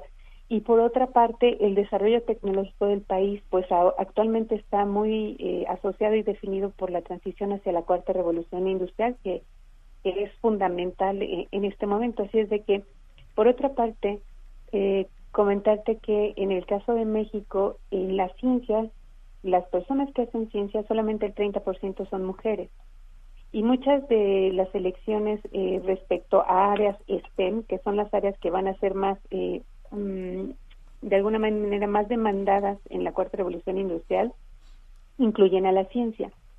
Eh, si no eh, desarrollamos las competencias en función de esta de estas necesidades del contexto, estaríamos dejando de lado, estaremos en una vista, una visión muy parcial de lo que se requiere para que el estudiante aprenda de manera constante. Considerar que los estudiantes en el futuro van a tener que aprender al ritmo que se desarrolle la velocidad y ese ritmo cada vez es más acelerado. Y por otra parte, en la ciencia en particular necesitamos más científicos que resuelvan problemas, que se planteen preguntas eh, relevantes y que de alguna manera incidan en la resolución de los problemas de nuestro contexto. Pongo yo espacial énfasis en las mujeres, ya que te decía que solamente el 30% elige esta carrera de las ciencias eh, y además en la etapa secundaria y preparatoria es cuando eligen carreras pero asociadas a su rol. Entonces para mí es muy importante que tomen decisiones informadas, que vean cuáles son las posibilidades y se proyecten ellos también y, y, que piensen también que pueden llegar a ser un científico porque hacer ciencia también es un proyecto de vida. y que sepan que ellos tienen las, las competencias. Así es de que yo me empeño mucho también en que se desarrollen las habilidades científicas básicas que les permitan a ellos desarrollar pensamiento crítico, creatividad, colaboración, comunicación, alfabetización científica, digital, pensamiento matemático. Y las considero sumamente importantes por, el hecho de que somos ciudadanos y tendríamos que este, tener esta perspectiva de, de análisis, de tomar decisiones con fundamento, pero también desde el punto de vista que es necesario este tipo de profesiones para resolver preguntas que están en nuestro contexto. ¿No debemos tener miedo al pensamiento crítico entonces? No, por supuesto que no, no, no. El pensamiento crítico eh, hace énfasis el nuevo modelo educativo, precisamente en la nueva escuela mexicana, porque eh, necesitamos que los chicos de alguna manera identifiquen su contexto, identifiquen problemas, propongan soluciones, identifiquen cuáles eh, son los recursos que tienen en su contexto para dar solución a esos problemas, que registren sus propios datos y que ellos comiencen a estructurar, a darle forma, a construir y deconstruir sus ideas, sus creencias, sus conocimientos anteriores, para que ellos, con base en fundamentos y en argumentos que les permitan identificar eh, algunas posibilidades, tomen las mejores decisiones en función de esta organización lógica de ideas, de este pensamiento claro, ordenado y congruente. Muy bien, pues maestra, muchas gracias por conversar con nosotros esta mañana. Muchas felicidades por el trabajo que hace por sembrar todas estas semillas y por este premio de pues eh, el Global Teacher Prize 2021. Yo les agradezco mucho su espacio y, y los invito a que participen en la, invito a todos los docentes a que participen en la segunda edición de la convocatoria de docentes extraordinarios. Pueden buscar más información en la página de docentesextraordinarios.org excelente día para todos. Igualmente, maestra, felicidades. Bueno, vamos a otros temas. Ah, los jueces han estado declarando, han estado determinando que la Universidad de las Américas Puebla, tomada pues con apoyo de la policía de Puebla, debe regresar, debe regresar a manos de la Fundación Mary Street Jenkins, que es la legítima dueña. Sin embargo, hasta este momento esto no ha ocurrido. Eh, ¿Qué va a pasar? Eh, ¿Qué tan... Ah, sea, exactamente qué es lo que han dicho los jueces y qué jueces han sido. Vamos a conversar con el licenciado Carlos Robledo, abogado de la Universidad de las Américas Puebla. Licenciado Robledo, cuéntenos cuál es la situación jurídica en este momento. Sé que primero una decisión de un juez con una suspensión ah, con una suspensión provisional para que se devolviera a la universidad, pero sé que hay una nueva decisión. Cuéntenos sobre ella. Sí, ¿qué tal? Muy buenos días, muy buenos días. Pues sí, efectivamente, el juez 24 de lo civil de la Ciudad de México, que fue el juez que emitió las órdenes mediante las cuales eh, se metieron ilegalmente a la universidad este, con policía armada y demás, esas órdenes fueron atacadas por nosotros vía amparo, por el, eh, amparo que se radicó ante el juzgado tercero del distrito de, de allá de Puebla, y ordenó la suspensión de dichas medidas. Hay que aclarar que esa suspensión la dictó desde la última semana de julio. Sin embargo, el juez 24 y después el juez 60 de la Ciudad de México, entre los dos, pues se hacían los locos y no cumplían con la determinación que desde ese momento se había dictado por el juez tercero de, del Distrito de Puebla. En fin, finalmente, y después de seis veces que el juez del Distrito de Puebla le dice al juez 24 de, de Civil, de la Ciudad de México que tiene que cumplir con la suspensión y dejar sin efectos las medidas dictadas y retrotraer todo a como estaba antes, lo que incluye la devolución del campus, eh, finalmente y después de multarlo dos o tres veces y darle vista al Ministerio Público Federal, pues el juez cumple y dicta ayer un acuerdo en el que precisamente cumple, da, da cuenta con la, con la suspensión, deja sin efecto las medidas y ordena se retrotraiga todo, para que regrese como antes de que estuviera como que antes del dictado de las de las medidas. Ahora lo que falta es que esto se materialice, falta ya está ordenado por el propio juez que se emita un exhorto, es decir, una solicitud del juez de, 24 civil de la Ciudad de México a un juez de Puebla, de Cholula para ser claros, en donde se materialice esto que estamos diciendo, es decir, como, como, como el juez de la, de no tiene jurisdicción en Puebla, le pide a su homólogo que haga, que haga lo que tenga que hacer para que se restituya la posesión. Estamos en ese punto de que el exhorto se emita, no puede tardar hoy, mañana, más tardar, no tiene por qué tardar más, se presenta en Puebla y el juez de Puebla pues no le queda más que ejecutar este, lo que le está pidiendo el juez de México. O sea, aquí no hay, no hay de otra, el juez tiene que acatar la sí, tiene que acatarlo tiene que porque... aceptar la ejecución de la orden. Sí, tiene que acatar la orden, el juez poblano, el juez al, que le iba a llegar el exhorto, no emite nada, sencillamente ejecuta porque se lo está pidiendo el juez de, de la Ciudad de México que en acatamiento a la suspensión ya dictó su orden, entonces no hay para dónde hacerse, la cumple o, no, o quede en desacato también, ¿verdad? Supongo que, que, que, el Poder Judicial de Puebla pues este, eh, hará los honores y, y, se, y, se, comportará como, como Dios manda y cumpla, cumpla con las órdenes. Esto significa que ya a más tardar el sábado estaría la Fundación Mary Street Jenkins, eh, pues eh, con, con, toda la eh, autoridad, estaría ya la universidad en sus manos. El, el día no lo puedo precisar porque depende de cuándo nos entregan el exhorto y ahorita con, con el asunto este de la pandemia los juzgados se retrasan mucho en sus funciones y está la puerta cerrada y está la puerta abierta, es un lío. El caso es que en, en estos días, hoy, hoy, mañana, eh, tendremos el exhorto que presentaremos ante el juez de Puebla. Este juez de Puebla tiene que radicar el exhorto, dar cuenta con él y darnos una cita para ir a tomar posesión de la, de la, de la universidad. ¿verdad? Bueno. bueno. Pues yo quiero agradecerle al licenciado Carlos Robledo, abogado de la Universidad de las Américas Puebla, el haber conversado con nosotros esta mañana. Muchas gracias a ustedes. Buen día. ¿eh? Buenos días. Son las 8 con 49, es momento de ir a un resumen de la información más importante. Desde Mérida, Yucatán, el presidente López Obrador rechazó que su iniciativa de reforma constitucional en materia de electricidad vaya a provocar un incremento de las emisiones de carbono, como lo señaló un informe del Departamento de Energía de los Estados Unidos con todo respeto, no tienen información de lo que se está haciendo en México. Acabo de enviar una carta al presidente Biden para fijar nuestra postura en la lucha que están encabezando, que él encabeza junto con el señor John Kerry para disminuir las emisiones de gases de efecto invernadero y ayudar a detener el problema del calentamiento global. Rosa Isela Rodríguez, la secretaria de Seguridad y Protección Ciudadana, rechazó que Mario Aburto, identificado como asesino del ex candidato presidencial Luis Donaldo Colosio, haya sufrido violaciones a los derechos humanos durante este sexenio.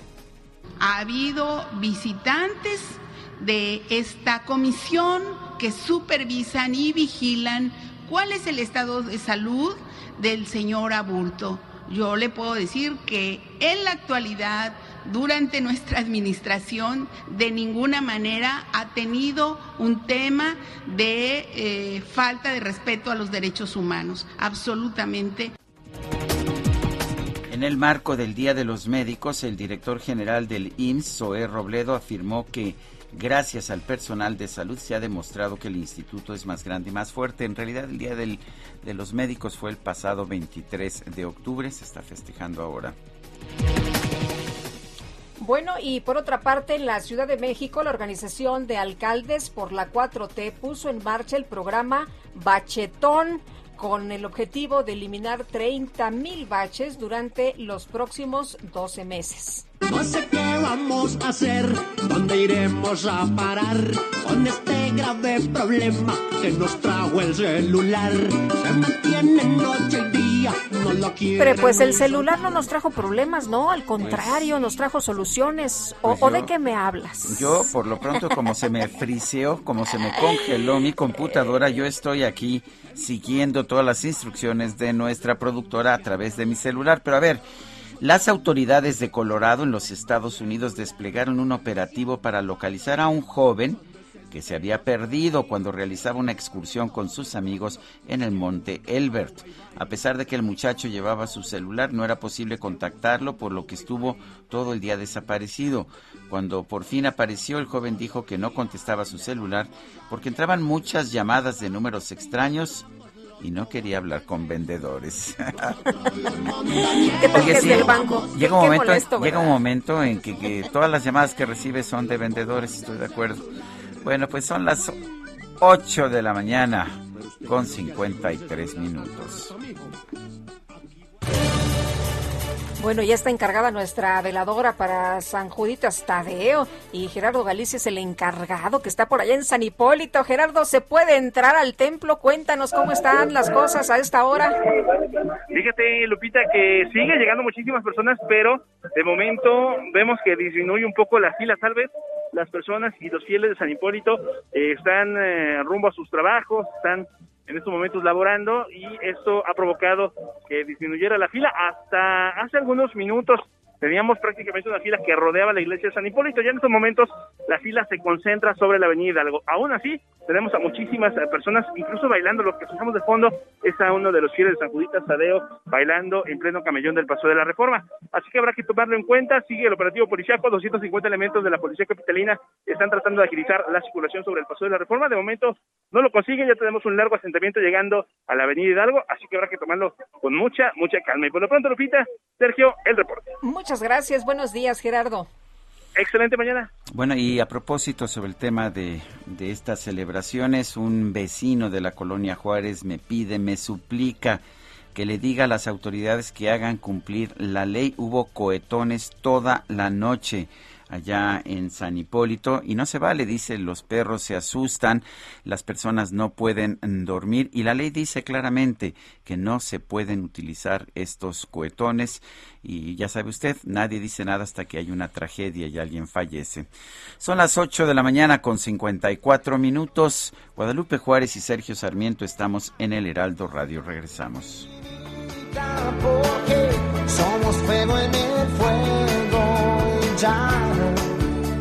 Estamos quemándonos.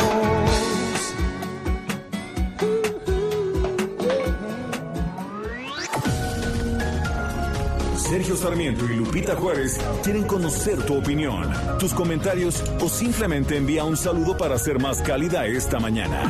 Envía tus mensajes al WhatsApp 5520 109647. Heraldo Radio. Continuamos con Sergio Sarmiento y Lupita Juárez por El Heraldo Radio.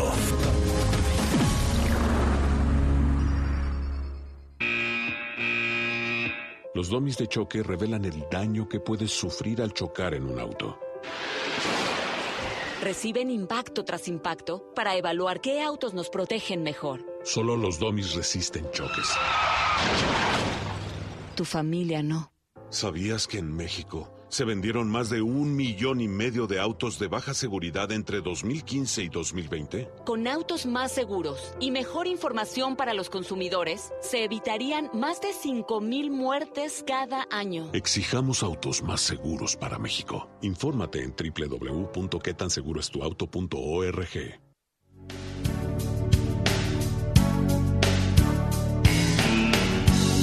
Son humanas situaciones, los momentos de los dos, la distancia, las pasiones,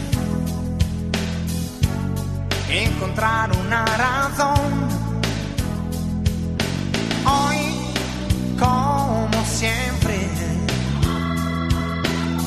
estoy pensando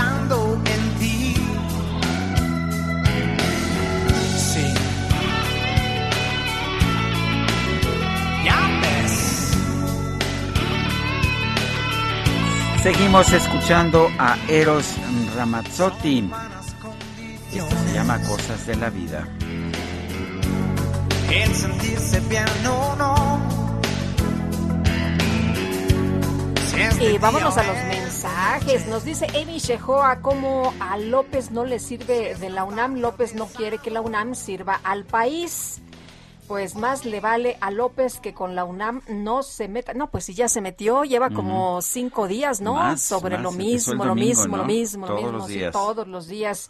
Em, bueno, dice, porque morderá más de lo que puede masticar.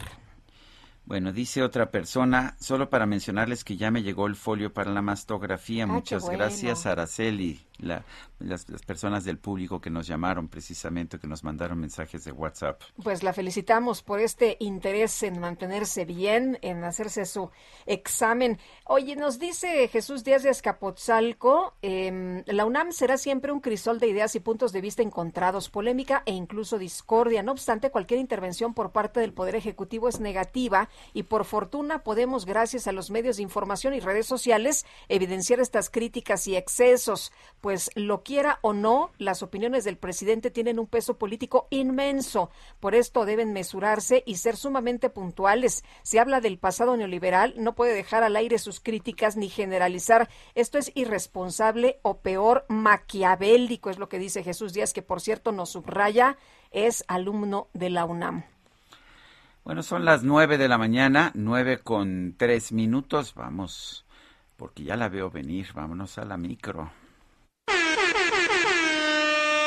Aquí iniciamos. La micro deportiva.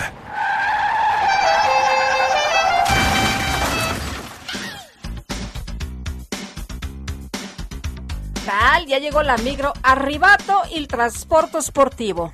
¿Qué tal? Muy bien, muy ¿Cómo bien. estás? Muy bien, muy bien, Sergio Lupita, muy buenos días, qué gusto, qué gusto saludarles. No, pues me quedé ya, ya sin palabras, sin palabras, porque ya nos estamos internacionalizando. ¿Qué tal? Gracias a tu italiano, a tu italiano. Oye, eh, bueno, vámonos con la información. Se emparejó a un juego la Serie Mundial en el béisbol de las Grandes Ligas. El día de ayer los Astros de Houston le pegaron siete carreras por dos a los Bravos de Atlanta con una buena salida del mexicano José Urquidi que trabajó por espacio de seis entradas completas. Le pegaron seis hits, le hicieron dos carreras, siete ponches, un cuadrangular y se convierte en el primer mexicano en ganar dos juegos de serie mundial en distintos eventos, en distintos años. Lo había hecho antes ante los nacionales de Washington, bueno, ni Fernando Valenzuela. Pero bueno, bien por José Urquidi, el Mazatleco, el Mazatleco que pone uno por uno esta serie mundial. Ahora todo se reduce a ganar tres de posibles cinco juegos. El día de hoy hay descanso, es día de viaje y mañana, mañana se reanuda en Atlanta, este clásico de otoño que la verdad ha estado, ha estado interesante, aunque los marcadores sí con mucha diferencia, pero han estado interesantes estos juegos. Así es que José Urquidi, el Mazatleco, victoria, victoria el día de ayer para estos Astros de Houston. Eh, repito, el día de hoy no hay actividad, pero tenemos NFL, por cierto. Bueno, después de caer un gol por cero ante el Rayo Vallecano el día de ayer, la directiva del Barcelona decidió darle las gracias al holandés Ronald Koeman como su director técnico. La derrota del fin de semana en el clásico ante el Real Madrid y este nuevo tropiezo con el conjunto de Vallecas, pues fueron las gotas que derramaron el vaso y se quedó sin chamba Ronald Koeman. Se maneja, se maneja que Xavi Hernández será el nuevo timonel luego de su paso por Qatar, aunque ya ha nombrado técnico interino este conjunto del Barcelona. Ronald Koeman, uno de los grandes símbolos del barcelonismo como jugador, pues como técnico no pudo sacar a flote este barco. ¡Malísimo! Pero no, no es tan malo, pero... eh, pues está en no. noveno lugar. En noveno Barça, lugar, que sí, sí, sí. ¿Ya viste exactamente. quién está en el tercer lugar? Sí, el Betis, que el día de Digo, ayer pensé que ganó no su juego. no, el día de ayer ¿Cuánto goleó dices que 4 por ganó? 1, 4 por 1. Buen triunfo el día de ayer del Betis. La verdad es que eh, pues ahí la lleva este equipo y la verdad es que llama la atención ver tan, pero tan lejos al Barcelona en la tabla general. Efectivamente es noveno, pero ya no tienen técnico en la persona de Ronald Koeman. Bueno, también el día de ayer, duelo amistoso, duelo amistoso de preparación, pues para llevar unos cuantos dólares a, los, a las arcas de la federación. El equipo de Ecuador venció 3 por 2 a México allá en Charlotte. Unos 40 mil aficionados se dieron cita a este duelo. Por México anotaron Roberto Alvarado y Osvaldo Rodríguez, pero no alcanzó. Ecuador se llevó el triunfo. Gerardo Martino, técnico del equipo nacional, salió satisfecho a pesar del resultado y más por lo por el resultado, pues por lo que mostraron a algunos de los jugadores que no son convocados a la selección de manera regular. Escuchamos a Gerardo Martino.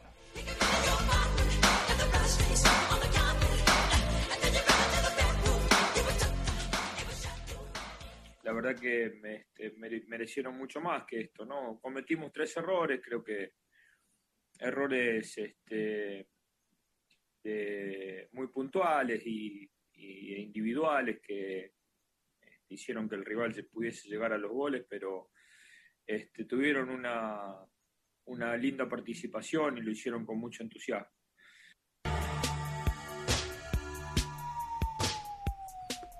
Bueno, ahora en noviembre la selección mexicana regresa a la, actividad del octagonal final de la CONCACAF. Su siguiente juego será ante los Estados Unidos en eliminatoria. Y también el día de hoy, lista la final de la Liga de Campeones de la CONCACAF a las 9. El equipo de Monterrey estará recibiendo a las Águilas del América, los Rayados, allá en casa.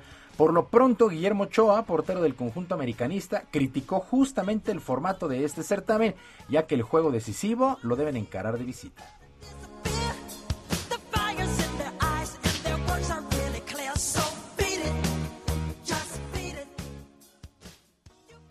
El formato es, el que es, ¿no?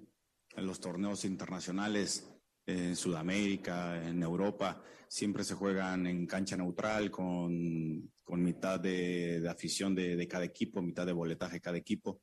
Eh, no lo es en estos momentos, pero pues bueno, esto es un tema a considerar de la CONCACAF para futuros eventos.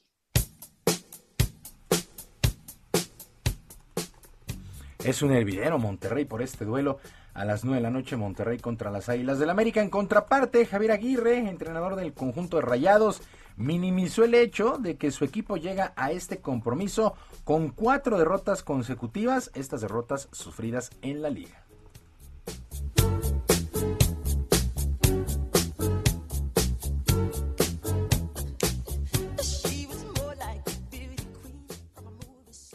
La verdad es que nosotros no, no mezclamos las competencias no, no las mezclamos, sabemos que cada una tiene su particularidad, sus, su problemática y, y no, no, involucramos una con la otra, no, no, no estamos pensando qué va a pasar en la liga, sino solamente estamos pensando mañana jugar la final y, y estamos muy ilusionados.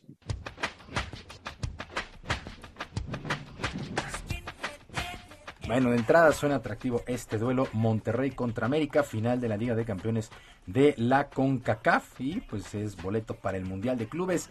También hoy por la noche arranca la semana 8 en el fútbol americano de la NFL y se espera un juegazo. La verdad se espera un juegazo. Los empacadores de Green Bay estarán enfrentando a los Cardenales de Arizona. Seis triunfos, un solo descalabro para el equipo de Green Bay, que tienen Aaron Rodgers, un verdadero jugadorazo. La verdad es que está bastante bien. ¿Y qué edad Aaron, Rodgers Aaron Rodgers debe tener 42 años, por ahí de los 42 años. La verdad es que ya es un veteranazo. Ya ves que no se arreglaba y no se arreglaba y no se arreglaba con el equipo. Bueno, y no se arregló tampoco en lo personal, ¿no? Llegó con un greñero ahí cuando... parecía homeless. sí, parecía vagabundo, era Aaron Rodgers. ¿Quién es él? Pero ya. Qué criticones me salieron. Es que no se arreglaba Aaron Rodgers, ¿no? Es un símbolo de los empacadores de Green Bay. Entonces no se arreglaba. Entonces, ¿qué pasa? Si va a jugar, no se va, se que llega de último momento, ni siquiera estaba preparado su primer y entonces, juego, No se presentó tampoco a la pretemporada, el primer juego de pretemporada, pero llega totalmente, cuando todos lo vimos, acá con un greñero, sí, todo mugroso, pero ya, ya se, se alistó y está jugando extraordinariamente bien Aaron Rodgers. ¿eh? Ah, puede llegar a ser su mejor año. ¿eh? Está, bueno, no sé, ha tenido años muy buenos. Y habrá que ver a que terminar, pero sí desde ya poder ser candidato a jugador más valioso, ¿eh? porque la verdad es que ha estado muy bien. Bueno, y Arizona, siete triunfos, siete triunfos y no conocen la derrota, están invictos los Cardenales. Así es que el día de hoy el State Farm Stadium pues va a presentar muy buena entrada para este Green Bay contra Arizona, por ahí a las 7 con 15 se estará dando el kickoff inicial. No tenemos béisbol, pero tenemos la final de la CONCACAF y tenemos la semana 8 de la NFL. Así es que sigan preparando su botana porque hay actividad. Sergio Lupita, amigos del auditorio, la información deportiva este día, que es un extraordinario jueves para todos. Ya lo vemos venir, pero todavía nos falta el último jalón. Ya casi, ya, casi, ya casi, llegamos. Para pedir Otra abrazada y ya. para pedir calaverita. Sí, muy bien, mi querido Julio, muchas gracias, buenos días. Muy buenos días para todos.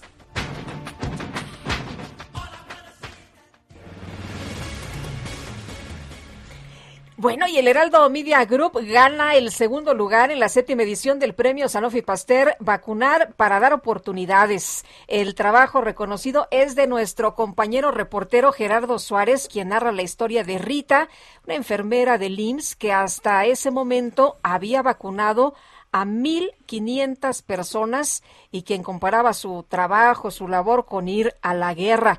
Gerardo Suárez. ¿Qué tal, Sergio ¿Cómo Lupita? Estás? Qué gusto saludarte. Felicidades, buenos días. Gracias, muchas gracias. Pues la verdad es que estoy muy contento por este reconocimiento para el Heraldo Media Group, para el Heraldo de México, nuestros compañeros de, del impreso, de web, de todas las plataformas del Heraldo.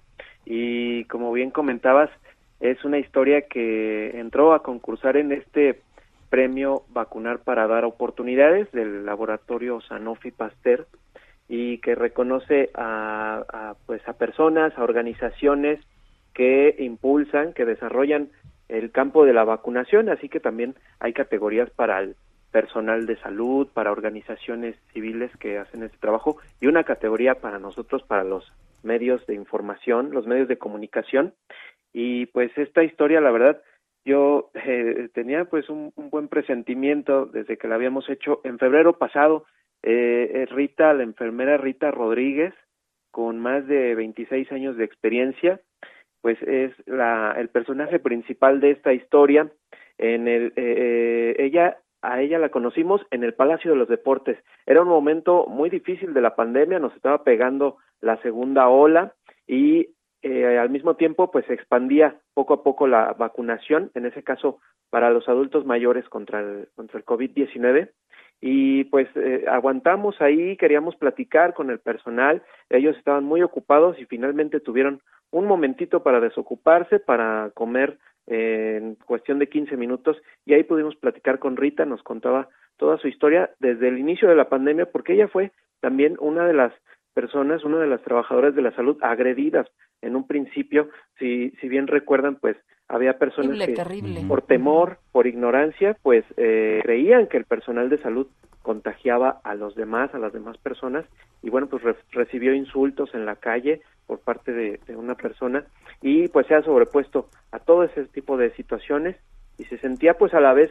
pues eh, cansada, eran momentos de vacunación muy intensos eh, y al mismo tiempo contenta por participar en esta campaña tan grande contra la COVID-19 y bueno, pues fue la historia que, que postulamos y recibimos el segundo lugar en este premio Vacunar para dar oportunidades, del cual pues sí, estamos muy orgullosos en el Heraldo. Nosotros también por tu trabajo y por este premio que le otorga el segundo lugar en esta edición de Sanofi Pasteur al Heraldo Media Group, mi querido Gerardo, has estado en primera fila con los reportes, dándonos a conocer la información de una enfermedad, pues eh, en ese momento en los primeros reportes desconocida de las acciones, de los datos y bueno, felicidades por tu olfato y tu oficio periodístico.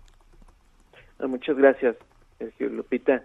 Eh, de verdad, se los aprecio mucho este, este reconocimiento, el poder darme el espacio para platicarles un poco de esta información y pues sí, la, el compromiso pues es seguir informando a, a la ciudadanía. Muy bien, Gerardo, muchas Gerardo, gracias. Esta te enfermaste, ¿verdad? En las conferencias. Tam, eh, sí, eh, bueno, sí. afortunadamente el contagio no pasó más allá de, de un muy leve dolor de, de garganta, fue a, a aproximadamente en mayo.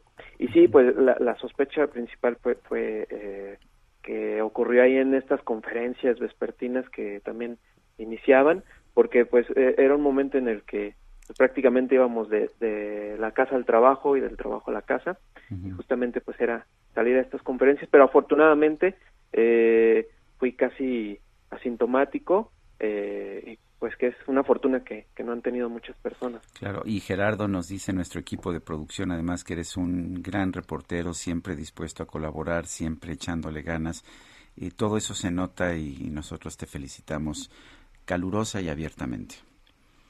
Muchas gracias, Sergio, muchas gracias al, al equipo de producción. Muy, muy amables por sus comentarios. Gracias. Son las nueve de la mañana con 17 minutos. Sergio Sarmiento y Lupita Juárez. Tecnología con Dalia de Paz.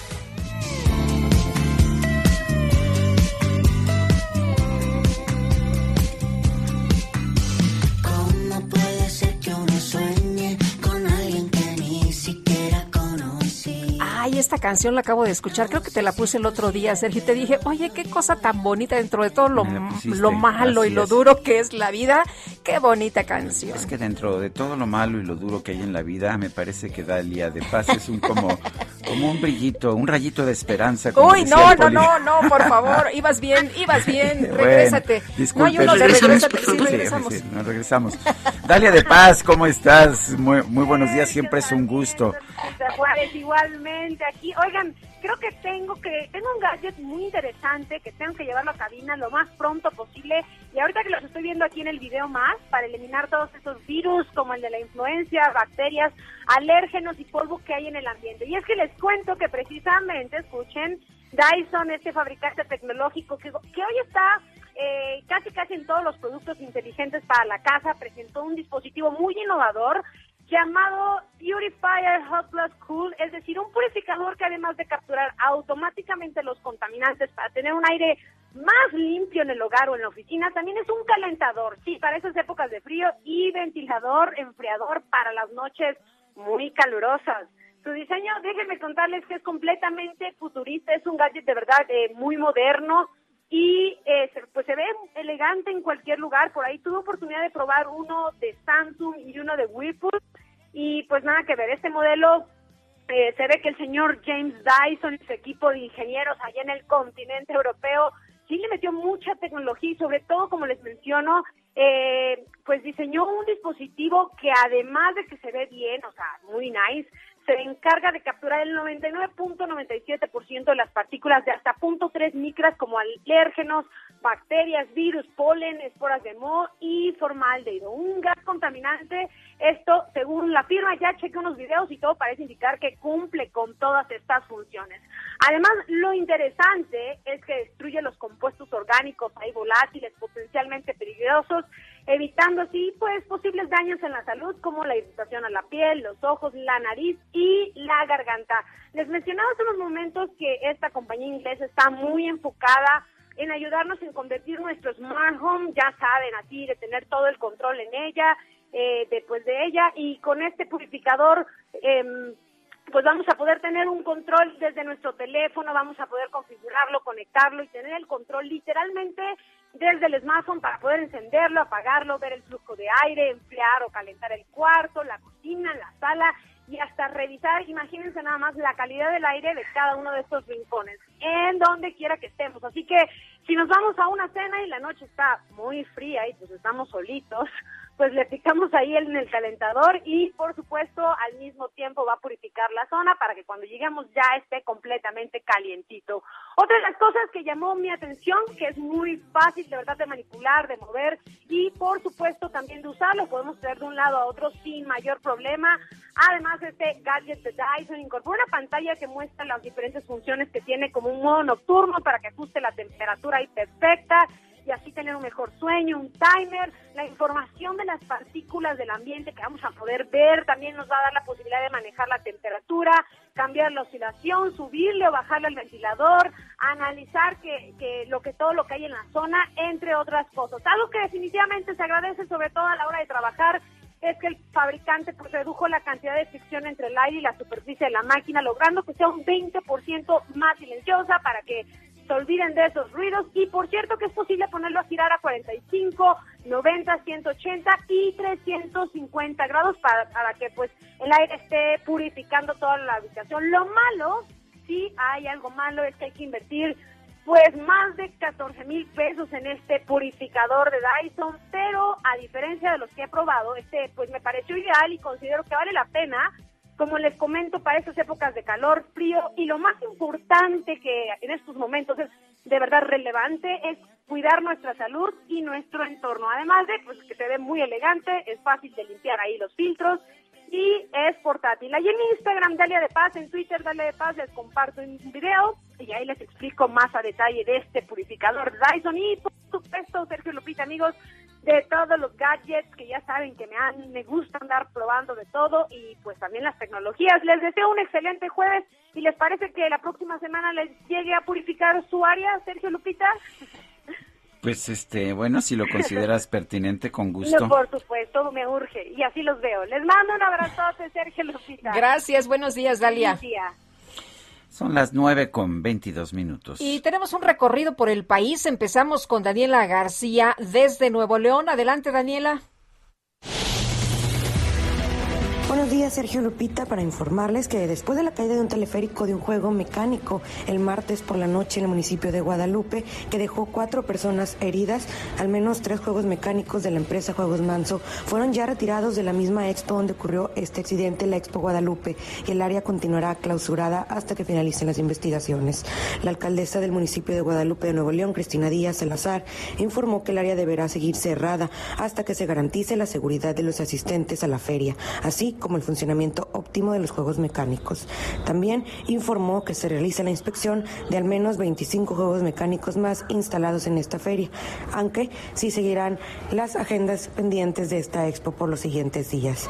Esto pues también se agrega a que la Fiscalía General de Justicia del Estado abrió una carpeta de investigación por las lesiones que sufrieron las cuatro personas y se tiene en calidad de detenido al operador del juego, un hombre de 19 años de edad.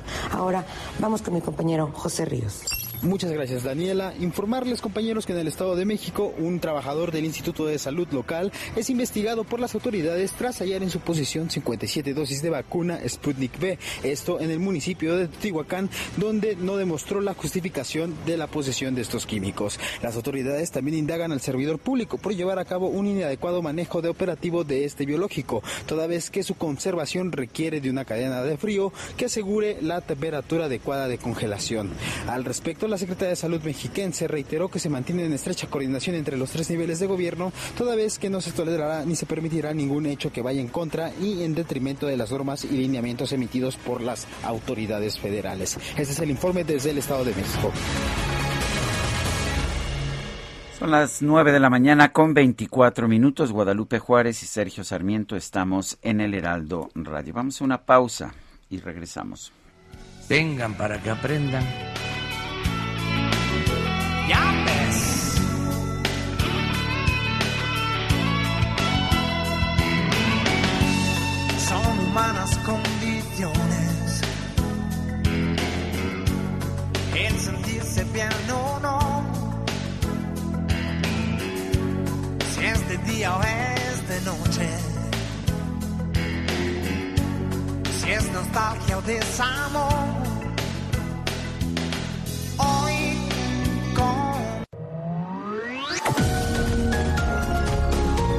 Continuamos con Sergio Sarmiento y Lupita Juárez por El Heraldo Radio.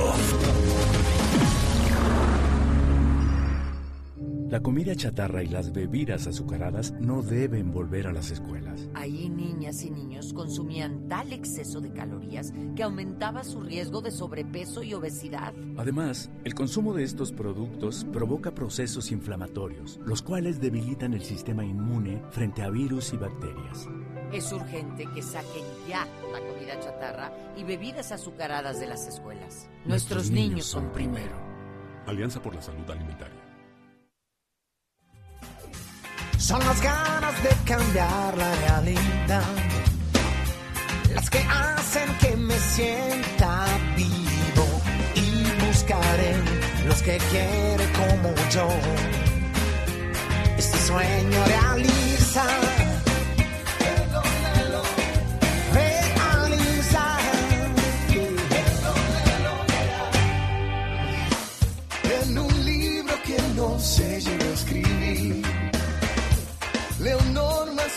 Para usar la vida, pero yo sé que ninguna seguiré. Viviré el momento, aunque hay distancias. ya Seguimos escuchando música del cumpleañero Eros Ramazzotti. Aquí canta junto con Ricky Martin. No estamos solos.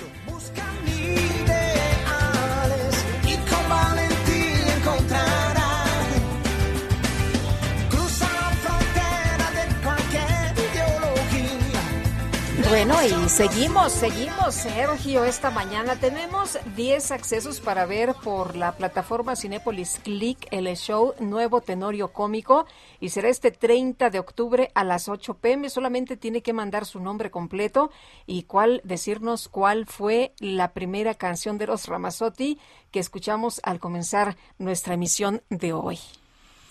Bueno, pues Eh, me parece, me parece bien, ya ve que si nos, si nos busca usted tendremos, uh, tendremos esta información. Son las nueve las 9 de la mañana con 32 minutos. Oye, yo quiero agradecer rápidamente este pan de muerto que se ve delicioso de El Globo, gracias a, a, Bimbo que nos ha enviado este delicioso pan de muerto para celebrar esta tradición, ¿no? Y fíjate, Sergio, que estaba leyendo algunos datos interesantes. El ingrediente básico de este tradicional pan de muerto es el trigo, pero pues hay un proyecto de trigo regenerativo de Grupo Bimbo que hay en Guanajuato, Sinaloa y Sonora y este programa tiene como propósito mejorar la salud del suelo donde se cultiva este grano con todos los beneficios que tiene el proceso para el agricultor y el planeta. Así que pues me vas a ver doblemente delicioso. Así es y gracias también a Grupo Bimbo ah, que me hizo llegar eso.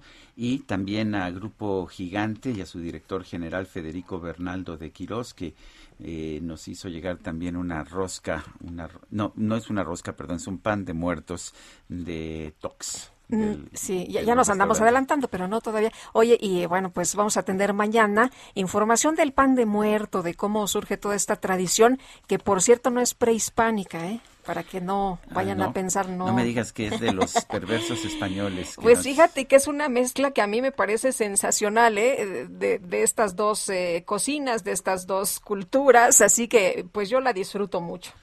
Bueno, y fue reelecto como presidente del, del Tribunal Supremo de la Ciudad de México, del Poder Judicial de la Ciudad de México, Rafael Guerra Álvarez el Pleno de Magistrados del Poder Judicial eligió al magistrado Rafael Guerra Álvarez como presidente del órgano judicial capitalino para el periodo que va del primero de enero del 2022 al 31 de diciembre de 2025. Obtuvo 73 sufragios a favor contra tres de la magistrada Cecilia eh, Celia, Celia Marín Sasaki. Hubo tres votos nulos el Tribunal Superior de Justicia informó que una vez contados los votos, el magistrado decano en funciones del, de presidente del Pleno, Enrique Sánchez Sandoval, declaró ganador al actual presidente del Poder Judicial, quien concluye su gestión vigente el último día del año. Se permitió su reelección pues a través de un transitorio como ha ocurrido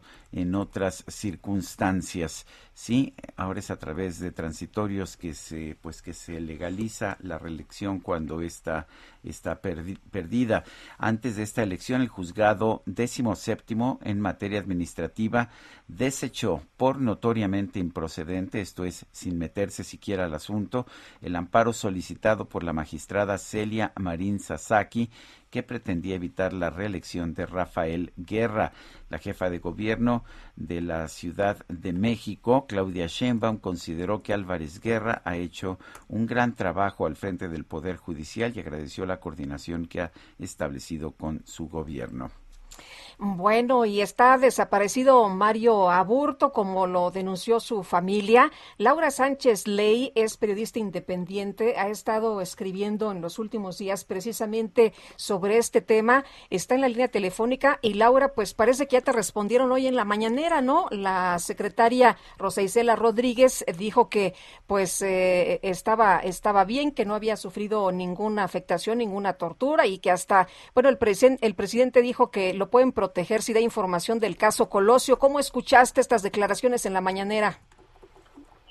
Lupita, Sergio, buenos días, muchísimas gracias. Pues en efecto, pues eh, me parece que está respondiendo justamente a las declaraciones de la familia Aburto, con quienes platiqué el día de ayer, a Rubén y María Luisa, quienes se encuentran en Los Ángeles, pues bastante desesperados eh, y pues bueno, esa es la versión oficial, pero la realidad, eh, Sergio Lupita, pues es que ellos no han tenido comunicación. Hoy se cumplen 31 días de que no han tenido ninguna clase de comunicación con Mario Aburto y que esto pues no es no es una no es una cosa infrecuente desde hace siete meses en que Mario fue trasladado al penal de Guanajuato, un penal con, con duras condiciones, con severas condiciones, mucho más difíciles que las de Huimanguillo, Tabasco, donde él se encontraba recluido desde hace varios años cuando fue trasladado de Almoloya de Juárez, donde ha pasado la mayor cantidad de tiempo en reclusión.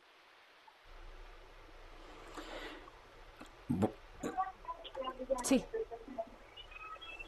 Eh, Bueno, eh, sí, eh, eh, Laura, y, y bueno, entonces tú lo que estás eh, señalando es que eh, la versión oficial dice una cosa, pero los familiares no han tenido contacto en los últimos días. ¿Está incomunicado? ¿Tú pudiste eh, platicar con la familia? ¿Qué te dicen? Desde si- hace siete meses no han podido hablar con él, no han podido verlo, no han podido mandarle algún mensaje, no hay alguna respuesta de él. No, Lupita, bueno, ellos tienen 28 años sin ver a su hijo. El, ve- el 23 de marzo se cumplen 28 años sin que ellos lo hayan podido ver. Cuando él estaba en Huimanguillo, Tabasco, hace siete meses, la comunicación era un poco más frecuente. Es decir, podía haber alguna llamada telefónica cada 15 días, eh, 10 minutos. Sin embargo, desde que fue trasladado a Guanajuato, ellos reportan que la incomunicación ha sido muy frecuente, periodos de, tiempo largos. Sin embargo, este es el periodo más extenso. El día de hoy se cumplirían pues 31 días en que no han tenido ninguna comunicación con él y que las autoridades penitenciarias tampoco les dan información eh, de, de Mario Aburto. Entonces, pues tenemos la versión de Rosa Isela, pero realmente lo que lo que María Luisa y lo que Rubén están reportando en este momento, pues es la desaparición ya a 31 días de su hijo Mario Aburto, que, que resalto, no es incomún en los últimos siete meses, Lupita.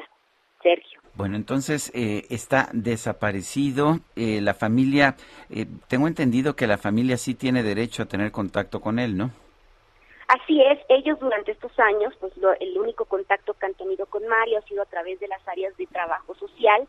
En otras ocasiones han tenido respuesta, pero en este momento reportan que no hay respuesta y pues bueno, sería importante ver si en las próximas horas, después de la declaración del presidente López Obrador, en respuesta a, esto que, que, que denuncia la familia y esto que dice Rosa Isela, pues hay alguna clase de comunicación, Sergio, eh, para pues eh, hasta cierto punto, ¿no? Pues me imagino, digo yo, no soy familiar, pero eh, pues tranquilidad de la familia Aburto, que finalmente, pues recordemos que también la situación de ellos es muy compleja. Cuando pasa el asesinato el 23 de marzo del 94, ellos tienen que escapar a Estados Unidos porque son víctimas de tortura, empiezan a ser aterrorizados en su casa en Tijuana, mientras que las niñas Aburto pues son abusadas sexualmente en la Procuraduría General de la República, el gobierno estadounidense los acoge en calidad de asilados políticos, entonces esto complica su situación migratoria porque no pueden salir de Estados Unidos.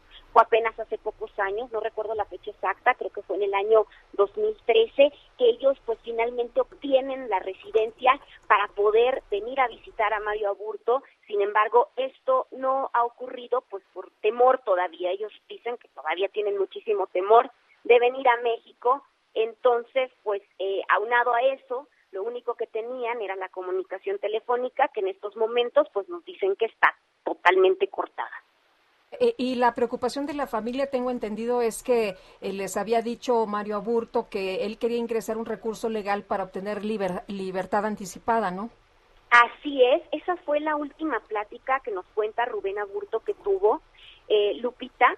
Eh, y pues en efecto, recordemos que él cumplió ya la mitad de su sentencia, ya pasaron muchísimos años del asesinato de Luis Donaldo Colosio y el objetivo de Mario, según lo que reporta la familia, es eh, que su madre, María Luisa Martínez, viajara a Guanajuato y en compañía de un abogado de oficio, pues interpusiera este esta esta petición, este recurso legal para tratar de obtener la libertad anticipada. El primer movimiento que de hecho Mario Aburto hace desde que fue detenido es este movimiento y un amparo que interpuso apenas hace siete meses cuando fue trasladado al penal de Guanajuato. Es decir, durante estos casi 28 años, pues había permanecido en silencio y sin interponer absolutamente ningún recurso legal. De hecho, había rechazado abogados de oficio para interponer amparos y recursos. Muy bien, pues vamos a esperar qué es lo que ocurre en las próximas horas, a ver si hay alguna señal de qué es lo que sucede y alguna comunicación con la familia de Mario Aburto. Laura, muchas gracias como siempre. Muchísimas gracias, Lupita, Sergio, bonito día. Bueno, y vamos a, vamos a otras conversaciones. En, en el municipio de Nezahualcóyotl arrancó el festival híbrido del pan, el atole, las flores y los dulces con motivo del Día de Muertos. Hay que ir. Uy, suena rico, ¿verdad? Juan Hugo de la Rosa es alcalde de Netzahualcoyotl, lo tenemos en la línea telefónica. Señor alcalde, buenos días. Cuéntenos de este festival híbrido. ¿Qué vamos a ver? ¿Qué vamos a poder probar? ¿Y cuáles son las medidas de seguridad y de salud? Sergio Lupita, muy buenos días. Buenos días. Muchísimas gracias por la llamada. Este, pues sí, efectivamente, desde el pasado lunes y hasta el próximo día 2 de noviembre, eh, estamos realizando en la explanada del Palacio Municipal de manera presencial y además por las redes sociales eh, para hacerlo de manera virtual y tener la posibilidad de tener mayor alcance y al mismo tiempo evitar que todos se trasladen hacia la eh, explanada del Palacio Municipal y evitar conglomeraciones. Entonces estamos utilizando los dos mecanismos y esto nos permite pues que eh, lleguemos a mucha más gente, pero nos permite sobre todo la reactivación de la economía del municipio, que es una de las grandes preocupaciones que el día de hoy tenemos por las consecuencias que nos ha dejado la pandemia. En Nezahualcóyotl tenemos mucha gente que se dedica a la fabricación y comercialización del pan, eh, y ahora pues el pan de muertos sobre todo, que se podrán venir a, disfrutar aquí y los esperamos con todo gusto desde luego. Eh, una variedad extraordinaria ya de, de, de, formas de presentar el pan de muerto. Eh, te diré que hasta ahora hay pan de muerto con chilaquiles, con carne, con una cantidad eh, extraordinaria de, de formas nuevas que han la, la, misma gente ha ido experimentando y eh, eh, pues extendiendo. Entonces, eh, además de esto, desde luego tendremos la tradicional flor de cempasúchil. Hay varios productores del municipio, incluso, que hoy están ahí también extendiendo sus flores, lo que es el papel picado, tamales, atole, en fin, todo todo lo que tiene que ver con la, la tradicional fiesta de, de Día de Muertos, lo podrán encontrar aquí en este festival del Día de Muertos eh, y dulce sobre todo que también en el municipio tenemos una gran cantidad de pequeñas empresas de, dedicadas a la producción de dulce. Esto es lo que estamos el día de hoy haciendo y como te comentaba, esto nos permitirá pues que muchas de estas empresas que hoy han sufrido gravemente por la pandemia, que han tenido que, que, que cerrar unos y parar otros, ¿no? Ya ya empieza Juan Hugo, ya empieza esta reactivación y, y ojalá que pues eh, todo el mundo se cuide y, y, se ponga el cubrebocas y, tome la sana distancia, ¿no? Que es lo más importante para que todos empecemos ya pues con esta actividad.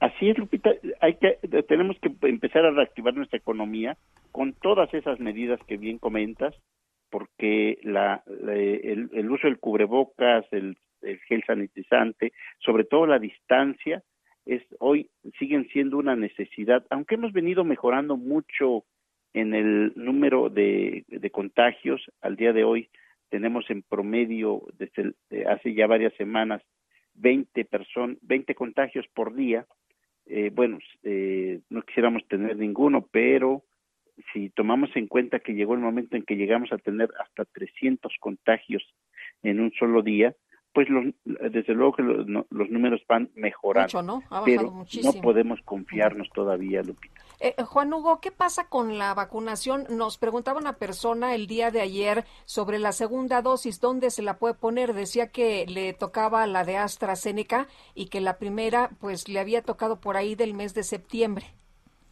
Bien, eh, de, de hecho nosotros concluimos ya eh, hace ya dos semanas con la vacunación de en, eh, desde 18 años en adelante con las dos dosis. Hay personas que se han quedado por alguna razón, por que tuvieron que salir de viaje o porque se enfermaron, cualquier situación que, que haya ocurrido, ya en los este eh, eh, esta próxima semana seguramente estaremos abriendo en el en el municipio un un centro de vacunación para que todos aquellos que se hayan quedado sin la posibilidad de acceder a las dos dosis o a una dosis eh, puedan acceder. Por el momento, eh, seguramente solo eh, podremos, podremos acceder a AstraZeneca, que parece que es la que la, la, la vacuna que hay disponible, pero eh, estamos haciendo la gestión para que todas aquellas personas que estén en esta situación puedan acceder. Fíjate que hasta ahorita ¿Nos repites tenemos- la fecha, por favor? Sí, no, se- se- sería la próxima semana, La lo próxima estaríamos precisando Ah, muy bien. Ujú. en los próximos días, eh, pero te quiero comentar que a- hasta este momento nosotros tenemos ya más de 700 mil personas eh, vacunadas con sus dos dosis. Incluso hemos tenido una un promedio de vacunación mucho más elevado que el, que el promedio que han tenido en todos los demás municipios del país. Es decir, la gente ha participado de manera muy amplia, eh, eh, se han preocupado por ir a, a- a vacunarse. Eh, y incluso tenemos el récord de haber vacunado a más personas en un solo día. 42 mil personas vacunamos en, en un solo día. Entonces, eh, pero desde luego hay que preocuparnos por estas personas que por alguna razón no han, no pudieron obtener ninguna dosis o alguna de, de las dosis. Muy bien, señor alcalde, gracias por hablar con nosotros. Al contrario, Sergio, muchísimas gracias y, y eh, hasta luego, Lupita. Hasta luego, muchas gracias, Juan Hugo de la Rosa, el alcalde de Nezahualcóyotl. Y bueno, pues hay que ir, hay que ir al pan, al atole, a las flores y todo lo Hay demás. que ir. Hay que ir. Son las 9.48, vamos con GastroLab. Festejar el cumpleaños de la bendición es igual a llenarlo de amor, felicidad, amigos y, ¿por qué no?, regalos también. Recorcholis lo sabe muy bien y por eso la fiesta va de regalo. Celébralo jugando y llévate gratis la comida, bebida, pastel, dulces y mucho más para ti y tus invitados. Festeja tu cumpleaños en Recorcholis y la fiesta va de regalo. Más información en recorcholis.com.mx. GastroLab. Historia, recetas, materia prima y un sinfín de cosas que a todos nos interesan. Y Israel Arechiga, adelante con tu, con tu reporte, adelante con tus delicias. Hola, muy buenos días, Lupita, Sergio, todo el auditorio. Qué gusto saludarlos. Pues ya es jueves, casi fin de semana, y les quiero platicar que hoy, 28 de octubre, es el Día Mundial de la Avena, uno de los cereales más importantes en la gastronomía mundial y que tiene una historia bastante particular, ya que aunque su origen está en Asia Central, vamos a encontrar los primeros restos en Egipto, donde era considerada una mala hierba. Imagínense nada más esto. Se dice que la avena fue la base de alimentación de algunos pueblos, como los irlandeses, los escoceses y los hunos, y que a partir de la Primera Guerra Mundial, el gobierno alemán es quien empieza a promover el consumo de este cereal, ya que tenía un gran contenido nutricional y al estar debilitada la economía, tenían que echar mano de ciertos productos para poder alimentar a toda la población aunque es Estados Unidos el primer país que le empieza a dar una importancia eh, muy particular, sobre todo en los desayunos, ya que en 1882 se funda una empresa llamada Quaker Mill Company y son los primeros que empiezan a hacer campañas publicitarias en revistas a nivel nacional para considerar a la avena dentro de los desayunos americanos. Al día de hoy tenemos información de que la avena puede ser muy benéfica para la alimentación, ya que reduce el colesterol malo, ya que mejora el metabolismo, en crema o en aceite incluso ayuda a la hidratación de la piel y también vamos a encontrar ciertos estudios como aquel que dice que está completamente ligado a la disminución del cáncer colorectal y que 10 gramos consumidos al día son suficientes para reducir en un 10% los riesgos. Y entre los datos curiosos que también vamos a encontrar es que tiene más proteína que el arroz y mayor materia grasa que el trigo y la cebada. Es considerado el cereal del invierno. Vamos a encontrar que los principales productores a nivel mundial son Rusia, Canadá, Estados Unidos, Finlandia y Australia, y México ocupa el lugar número 22 en la lista de producción mundial. Así que bueno, pues ya saben que la avena es un gran aliado gastronómicamente hablando, que al día de hoy se producen cervezas, whiskies, que hay muchos productos que parten de la avena. Y bueno, pues como todos los jueves también quiero recordarles que mañana viernes en edición impresa del Heraldo de México tenemos GastroLab para que le echen un buen ojo.